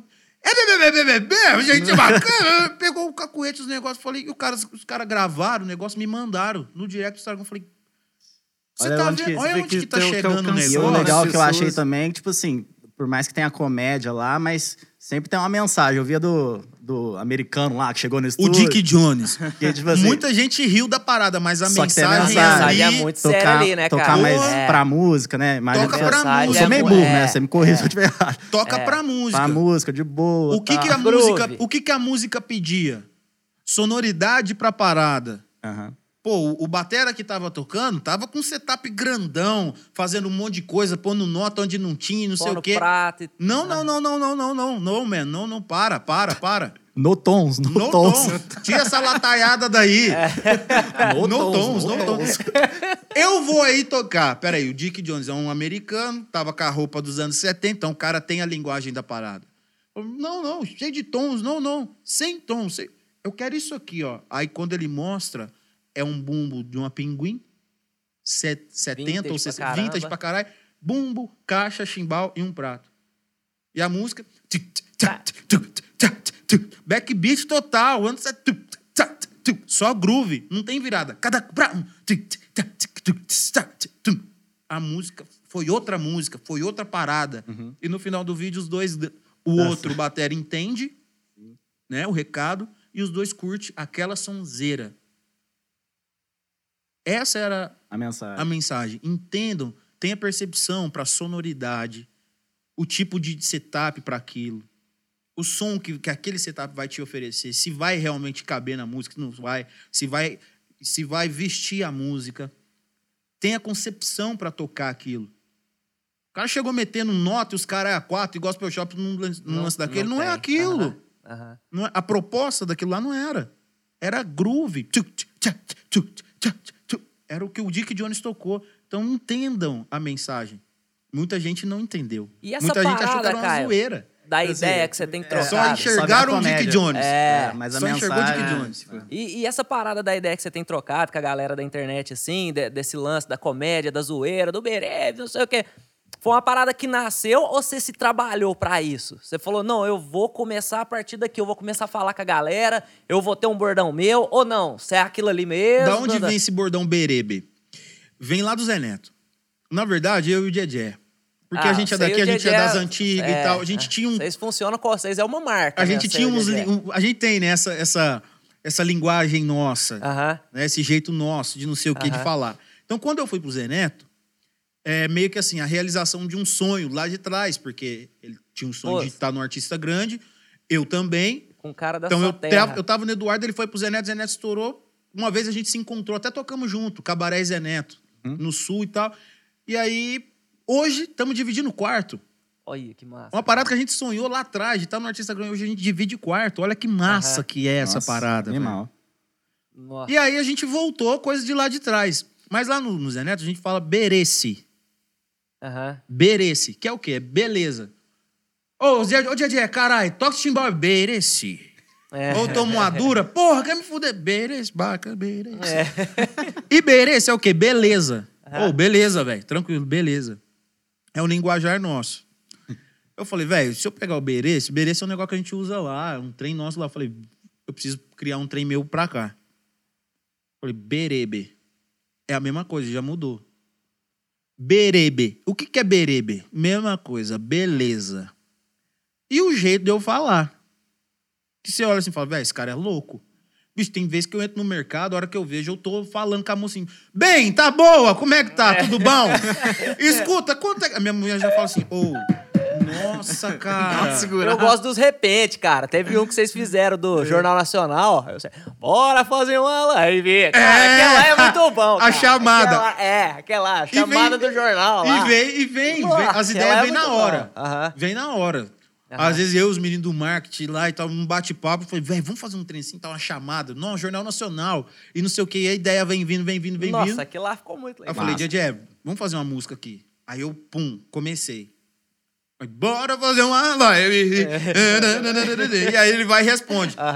Do nada, a gente faz isso no meio do dia. É natural nosso. Uhum. Se eu, eu mando um áudio aqui agora pra ele, você vai ver que ele vai responder, porque é natural nosso. É que aqui- nós estamos no podcast aqui agora, eu tô falando isso. Uhum. Sem ter falado com ele. Manda aqui, mano, bacana, Negutiba, É. o que você tá fazendo? E tal. Ele vai responder um trem aqui. Ou um negócio inédito, os alunos tudo. Ô, Então, malaca, berebe, berebe. E aí virou isso daí. É, e a questão que também é que não fica naquela coisa, falar, ah, curso e tal, muito sério. Não, você vê que você pode aprender. Não, e então que eu curtir, falo, a comunidade, velho, ela não é um pra curso isso. engessado. Sim, não é pra. Muito porque não são aulas gravadas que. Ah, é isso aqui. Gente, vocês têm ali, ó. São mais de 30 horas de aulas. Pum. Que eu estou vendendo. Não. Não, não é isso a comunidade. Primeiro, porque ela não é, não é um preço fechado. Que você paga e você tem aquela aula por resto da vida. Ela é uma anuidade. Então você paga e você tem acesso a ela há um ano. Toda semana entra uma aula nova. Toda semana entra um assunto novo. ativa, né? Vamos dizer assim. Ela é ativa, ela não para. Enquanto vida eu tiver, semanalmente ela vem crescendo. Então, quando ela começou, ela começou assim. Hoje, ela já tá assim. Amanhã, ela vai estar assim. Daqui tanto tempo, ela vai estar. Então, ela vai tomar uma proporção gigantesca. Essa é a minha proposta pra galera. Entendeu? E dentro disso, eu quero mudar. Eu vou. Ela vai ser a maior plataforma de ensino do Brasil. E a minha proposta é mudar a nova geração de bateras que vem por aí. Essa é a minha proposta. Essa é, essa é a minha missão na parada. Entendi. Entendeu? Então é um desafio muito É grande que eu tenho pela frente. Que você falou Sim. lá atrás, no começo do, do- do papo, o lance do mapa que você percorreu, tudo. Tudo, tudo. O que, que- o que é esse mapa? São as coisas que eu estudei, coisas que não se ensinam em escola de música. Que você é a prova viva que dá certo. Muita coisa, eu, eu não aprendi estudando com o Daniel, não aprendi Eu com, aprendi com o Alex, não aprendi é em estrada, escola. né? É Foi na estrada, cara. irmão. É. E isso é o que eu também apresento, é a minha proposta pro, pro cara. Se ele achar legal, o, o- a- se ele se identificar comigo, com a minha tocada, com as coisas que eu faço, a minha forma de pensar pra música, e com os trabalhos que eu fiz, onde eu estou hoje, se ele tem esse sonho de chegar, eu estou dentro do meu mapa disponibilizando isso pra ele. É isso que você quer? Então vem cá, me dá a mão, que tudo que eu fiz eu vou te ensinar. Isso não é tudo. Eu vou te ensinar. Você precisa colocar em prática, com foco, determinação, com disciplina. Os conteúdos eu vou te apresentar. Você pode levar um cavalo para beber água, você pode até forçar um cavalo a beber água, mas você não pode dar sede no cavalo. Aí, para um bom entendedor, um pingue é letra. Sacou? Conteúdo tem pra caramba. Agora, o que você vai fazer com esses conteúdos, aí é você. E é você. Aí é você olhar no espelho e falar: e aí, velho? Você tá pagando o curso, os conteúdos tá lá. Ontem você não estudou, hoje você não estudou. Anteontem você não estudou, e aí? Aí você bater de frente com você mesmo e se, se posicionar, se colocar contra a parede. E aí?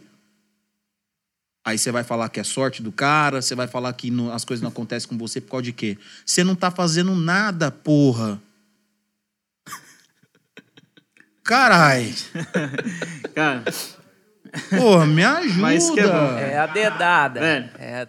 olha, É isso, mano. que papo. Massa, cara. massa. Foi demais, e, velho. e, e, Caio, quem, assim, do mesmo jeito que hoje você é referência pra uma galera, você teve suas referências quando você era moleque, tava estudando. Total. Quem que era o, o seu super-herói da bateria que você olhava e falava, eu queria ser esse cara? Cara, eu sempre fui muito assim, vira, vira casaca. Mas na verdade não é vira casaca. É que A a partir do momento que você vai você vai é, é, crescendo, as coisas vão tomando outras proporções na sua vida, você, você descobre não só aquele cara, mas você descobre que tem um outro também. E aí passa a não ser um só, uma, uma bagagem, mas passam a ser duas. Aí vem um outro cara que você, puta, que som legal. Aí passam a ser três. Passa a ser. Aí vira Um balai de. um balai É, de, de, de referência. informação, aham. Entendeu? Então você imagina hoje eu, eu falar esse balaio. É muita gente. aham. É muita gente. Muita gente. Mas eu tive, eu tive meus super-heróis, assim, cara. É, Tive, tive meus super-heróis. é. Cara, batera assim, bicho. Teve o Marquinhos Nascimento, que era do Rick Renner. É até hoje. Thiago Rosbach. O Anderson Nogueira.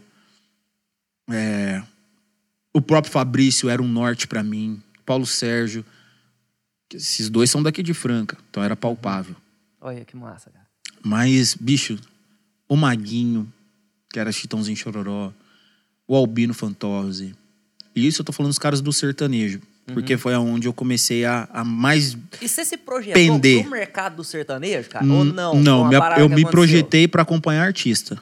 Ah, entendi. Não, não focado em Não. acompanhar a O que, galera do sertanejo. o que eu aprendi? Ouvir muito e de tudo. Sim, sim. Entendeu? E Então- o gosto, assim, principal. Cara, vai. de- tem determinado. te- Hoje é outro. É de época. Já mudando. foi É pagode. de fase, né? Já foi pagode. Então no pagode é. era o Rick Lobisomem, era o Camilo Mariano, o Fabinho Viuto, era a galera. Ah, tô tocando com amigos. Então, automaticamente, quando você tá em um trabalho, você segue aquelas referências daquele trabalho. Sim. Quando você vai para um outro, você segue as referências daquilo. Não adianta eu pegar um batera do samba pra, pra tocar sertanejo. É. Ué, não bate. Não Essa funcionar. conta não vai fechar. Aham. Entendeu? E essa mentalidade também é uma coisa que ajuda demais, né? Você tá sempre aberto ali para outros estilos, né? Não só aqueles preferidos seus, né? Exato. Porque a bomba, igual você falou, você, você se preparou, você é, avistava acompanhar um artista. Mas poderia ser de qualquer, Qualquer qualquer artista, né? estilo. É. Poderia Sim, aparecer sim, um cara do total. O rock. que, eu enxergo, o que eu enxergo de fora, te vendo tocar, é que, tipo, se te colocasse no Alexandre Pires, você funcionaria. Te colocasse no, no, no Ed Mota, você tocaria. Tá ligado? Então, é- então eu, eu, eu vejo que, tipo, esse lance das referências, do, do balaio de informação, de você ter ouvido de tudo, Sim. eu acredito que foi o que agregou. E um negócio que pesa muito também é o quê? O gosto musical. Igual você falou, um Ed Mota, rola. Um Alexandre Pires, rola. Uhum. Uma Isa, rola. Um fulano de tal, rola. Um Metallica, não rola. Não, porque você não. Você não, Porque não é, não, não Você não bate absorveu ali. Ah, mas você não gosta do Metallica? Ouço, conheço. mas você não respirou tal. isso. Não, Aham, não é algo que mexe muito comigo. aham. Eu, a música é muito sentimento, velho. Pra caralho. É muito sentimento. É muito a flor da pele. Se você não se identifica com tal gênero, cara, não força a parada. Ah, mas eu quero ser músico, eu quero gravar. eu quero-" Velho, mais vale um gênero que você realmente ama e domina do que dois, três que você Pode, só por negócio, só por É, grana. Só por grana. Não faça isso, velho. Uhum. Não faça isso. É a mesma coisa você querer falar um idioma que você não sabe uma palavra, né, cara? Você não, Porque você, não- você não vai É. estar feliz fazendo, né? velho? Você não vai ser conversa, feliz, né? cara. Você não É, vai ser é. feliz, entendeu? Não vai te dar realização, né? Exatamente. Então, eu penso muito nisso. financeiramente, é, mas é. Então eu penso muito nisso quando eu tô, quando eu vou me preparar, quando eu vou assumir um trabalho. Primeiro, eu tenho que gostar daquela linha.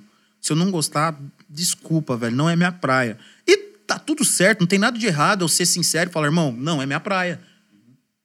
Eu não sou obrigado a saber tudo e tocar Lógico. tudo. Entendeu? Então, seja honesto. Seja honesto, seja humilde. Humildade cabe em qualquer lugar, velho. Chega e fala, irmão, não é minha praia, desculpa, mas não rola.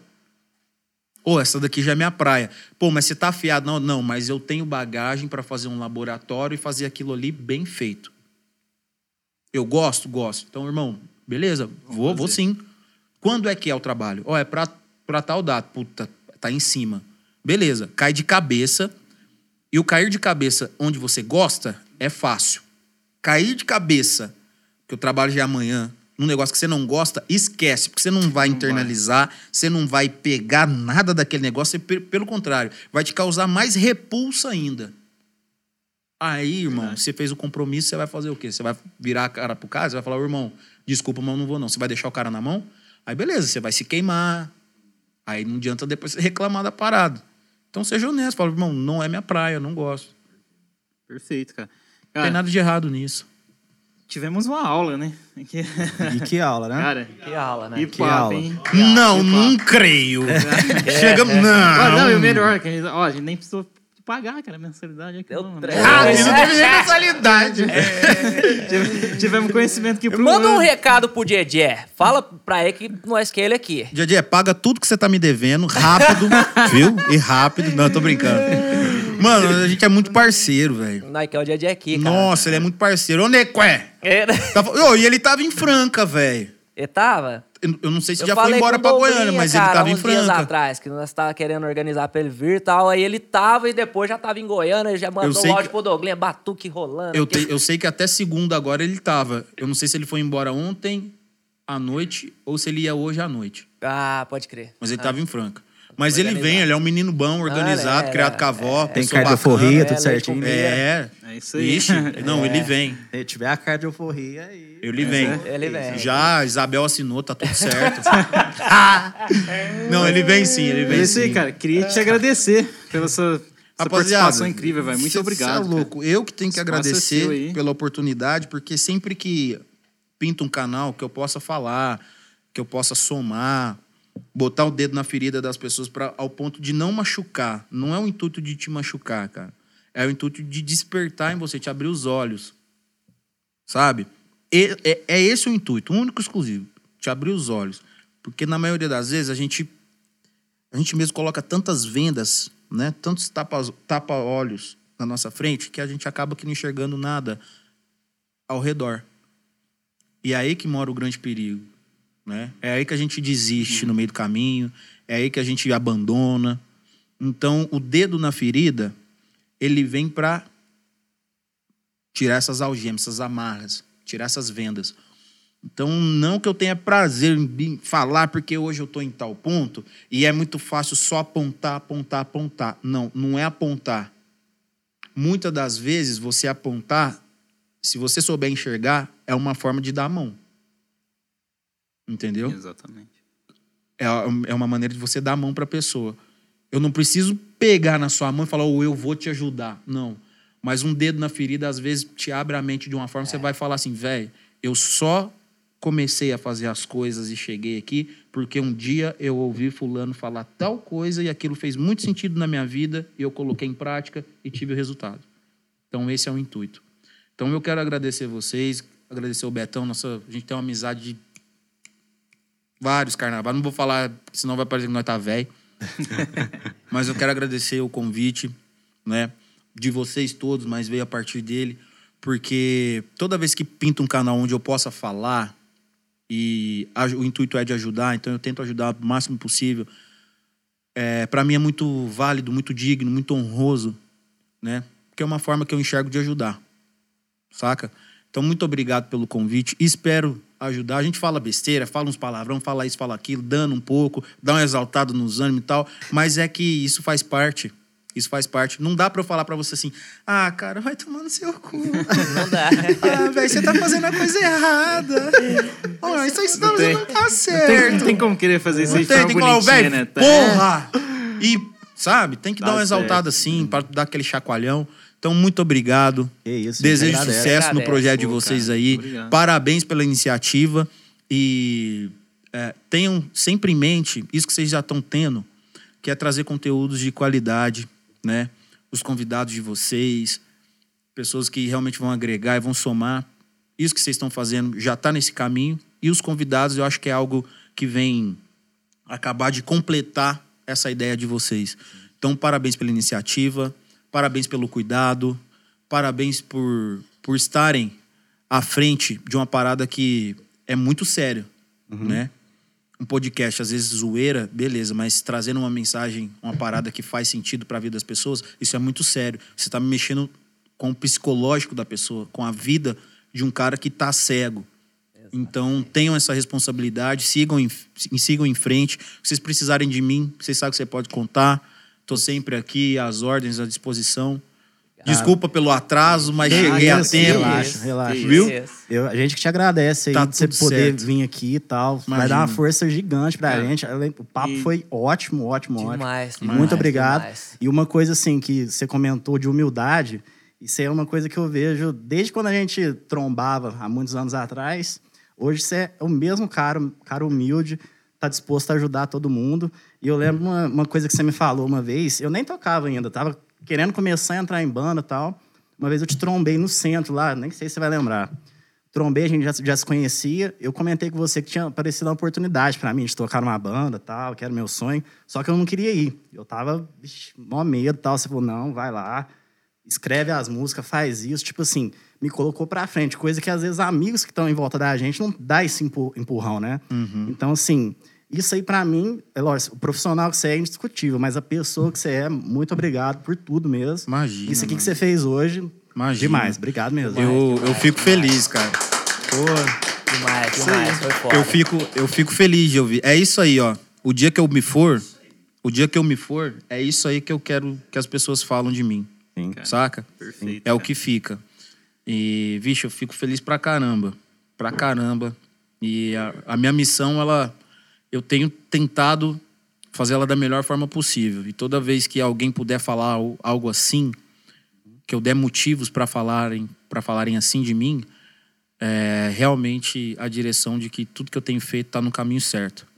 E eu acho que tem um cara lá em cima que ele se orgulha muito disso, que foi o que certeza. ele deixou pra mim. Você conheceu meu pai, Esse. então, eu me orgulho muito disso. E eu acho que ele também se orgulha. Demais. Fico feliz de ser um cara de dentro da minha casa, hoje me convidando para um podcast e dando um relato de uma parada que aconteceu lá atrás, quando nem sonhava que isso poderia acontecer. Sim, Isso aí. E eu- algo que te marcou. me marcou porque Eu depois feliz, disso aí cara. deu tudo certo, assim, né? O que eu queria eu consegui, que é viver de música, já faz Pronto. 10 anos que eu vivo de música. Pronto. Então, por uma, uma palavra, eu ia desistir do negócio, você e o Tom, os dois, o Tom da banda Lema também. Muito obrigado, Tom. Vocês chegaram e falaram, vai. E, assim, era o que eu queria, eu consegui depois disso. entendeu? Pronto. e Muito o negócio que você falou, Hum. só para deixar muito claro, o viver de música nem sempre é tocar com um artista grande. Nem sempre é acompanhar um artista. Eu hoje vivo da música e não tô viajando. Então, você acabou de falar. Hoje eu vivo de música há 10 anos. Mas você toca com um artista grande? Não.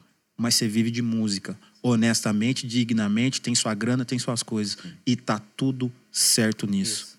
Sim. Você é um cara realizado, Sim. sacou? Eu sou realizado porque eu sonhei diferente de você. Mas somos realizados, Sim. sacou? Então é Isso é um isso, sucesso, né, cara? é isso Isso é que sucesso. fica. Você viver do seu sonho, independente de qual seja ele. Uhum. Eu fico muito feliz por ouvir essa, esse relato que você deu. Eu não me lembrava desse dia, não me lembrava. Ainda tô tentando lembrar aqui, mas é muita coisa de lá pra cá. É que foi um dia que a gente trombou na rua. mesmo. Foram Você- vários carnavais de lá pra É, cá, e- muitas noites em claro e O o HD, loló, como se diz, né? noites- É, em claro e loló, e rolo, e vucu-vucu, puta apanhando, viado correndo, e o pau quebrando. E Iberê veio pra lá e pra cá, mas eu não me recordo. Mas, mano, fico muito feliz. Obrigado. Sigam em frente, porque a caminhada é longa e vocês estão só começando, rapaziada. É isso. Isso aí. Se você quiser falar dos seus patrocinadores, da plataforma, como é que faz pra acessar, fica à vontade. Ó? Redes sociais também pra galera Tem a minha aí. comunidade. A galera pode, pode Deixa eu até pegar aqui, porque troca tanto o, o link, Oi? mas troca Ah, tá. tanto. E o HD tá cheio, né? Nossa senhora. E aí, pra eu não falar link errado, ó, galera pode Fala acessar pra- pra o meu câmera aqui. Pra galera ficar bem ligada. Menino, bacana, como é que tá? Tudo certinho? Chegando agora? Não, não tem problema. Você vai ouvir as coisas que a gente falou pra trás, tem muita baboseira, mas tem muita coisa boa. e agora tô dando um recadinho. Bom, quer me acompanhar? Instagram. É o que eu mais uso. Tem Facebook também, Parará Pororô e tal. Mas Instagram é o que eu mais uso. Então, arroba Caio Caliel. Caio com C, Caliel, C-A-L-I-E-L, tá? Caliel. Bacana demais. Lá você vai ter acesso aos conteúdos, aos vídeos, os stories, lifestyle, os caralho a quatro. Bom demais. Agora, a minha, a minha, o meu portal de ensino, tá? Que é a comunidade e os outros cursos que tem lá. Então você vai acessar www.calielchannel.com.br barra comunidade traço Caio traço Caliel. Aqui traz assim, sabe? Red Team. Bom. Entra lá, calielchannel.com.br. É o meu portal de acesso de ensino.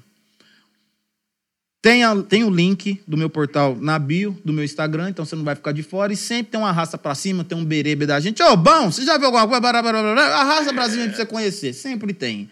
Tá bom? Ih, e outra coisa, você não me conhece, às vezes você me vê na franca, fala um bom dia, viu? Um boa tarde, não pesa, não faz mal pra ninguém, eu vou te responder, tá tudo certo.